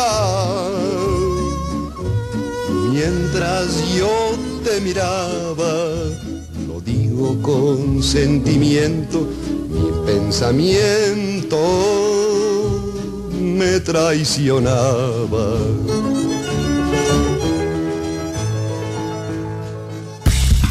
Esto fue Me lo dijo Adela